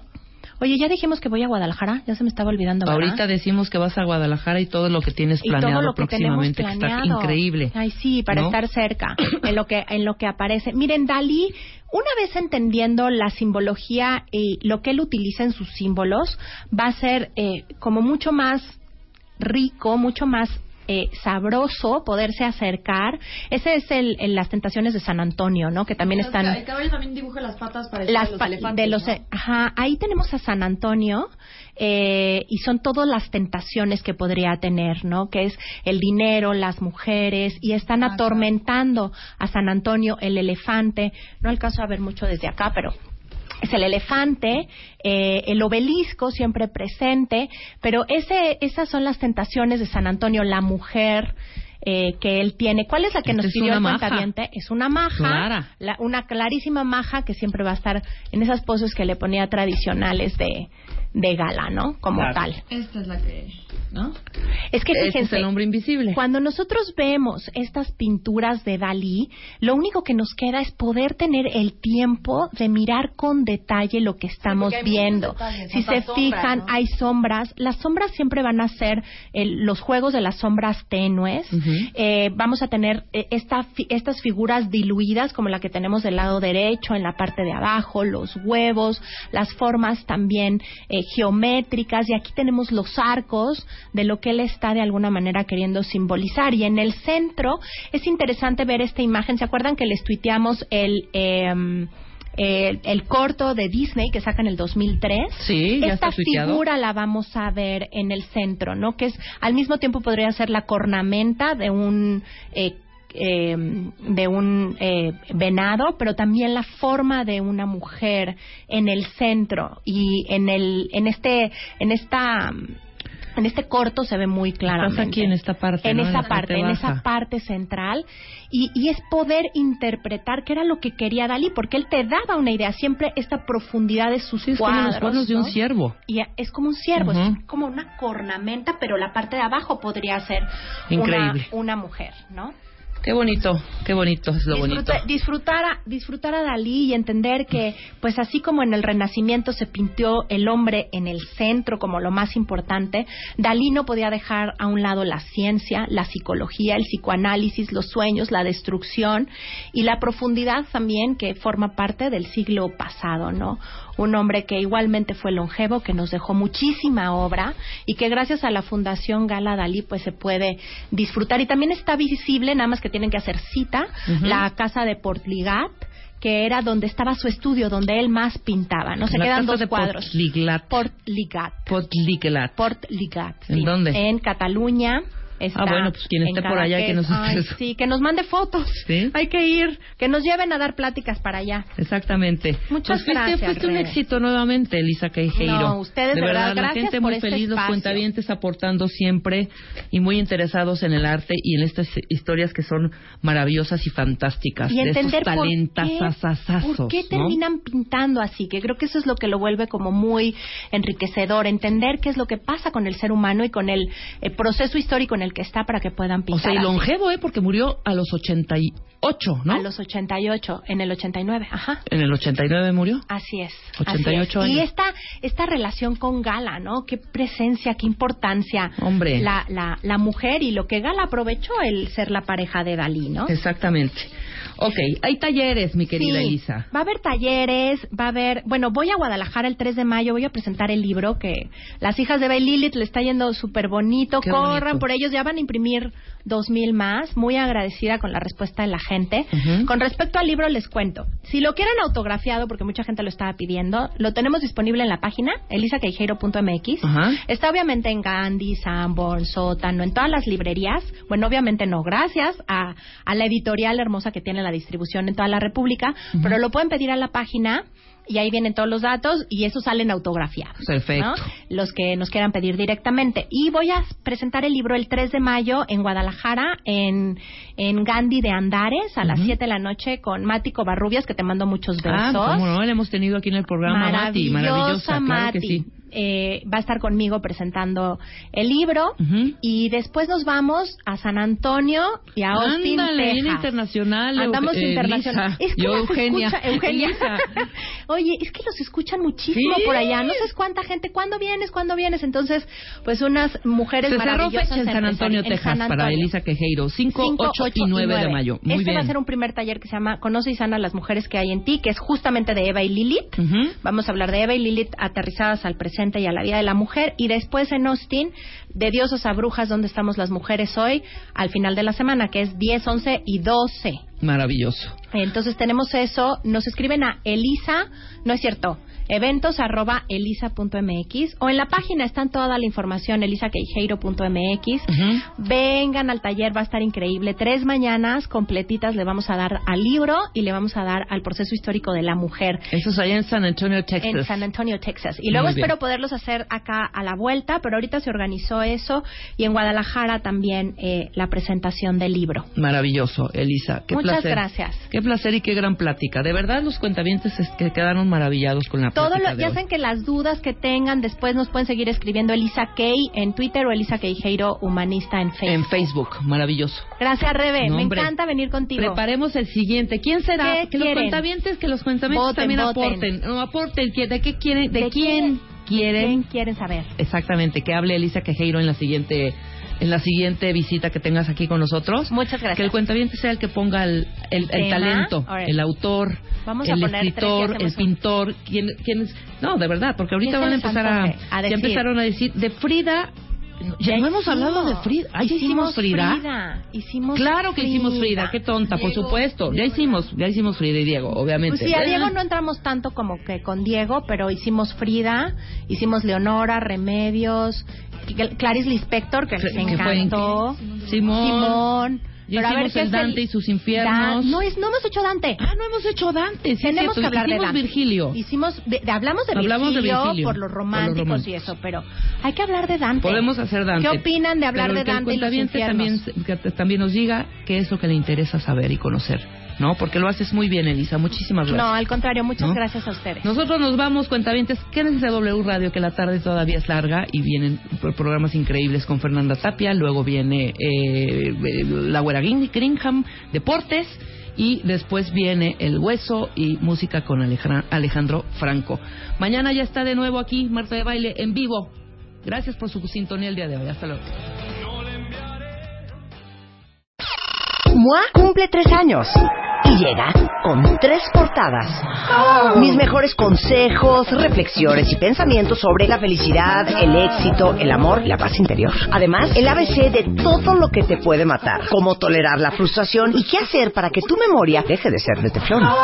Y para que vivas con paz, te decimos cómo trabajar la inteligencia emocional para ser un fregón con todo lo que haces. Revista MOA Abril, 144 páginas llenas de celebración, salud y hartos consejos. Una revista de Marta de Baile.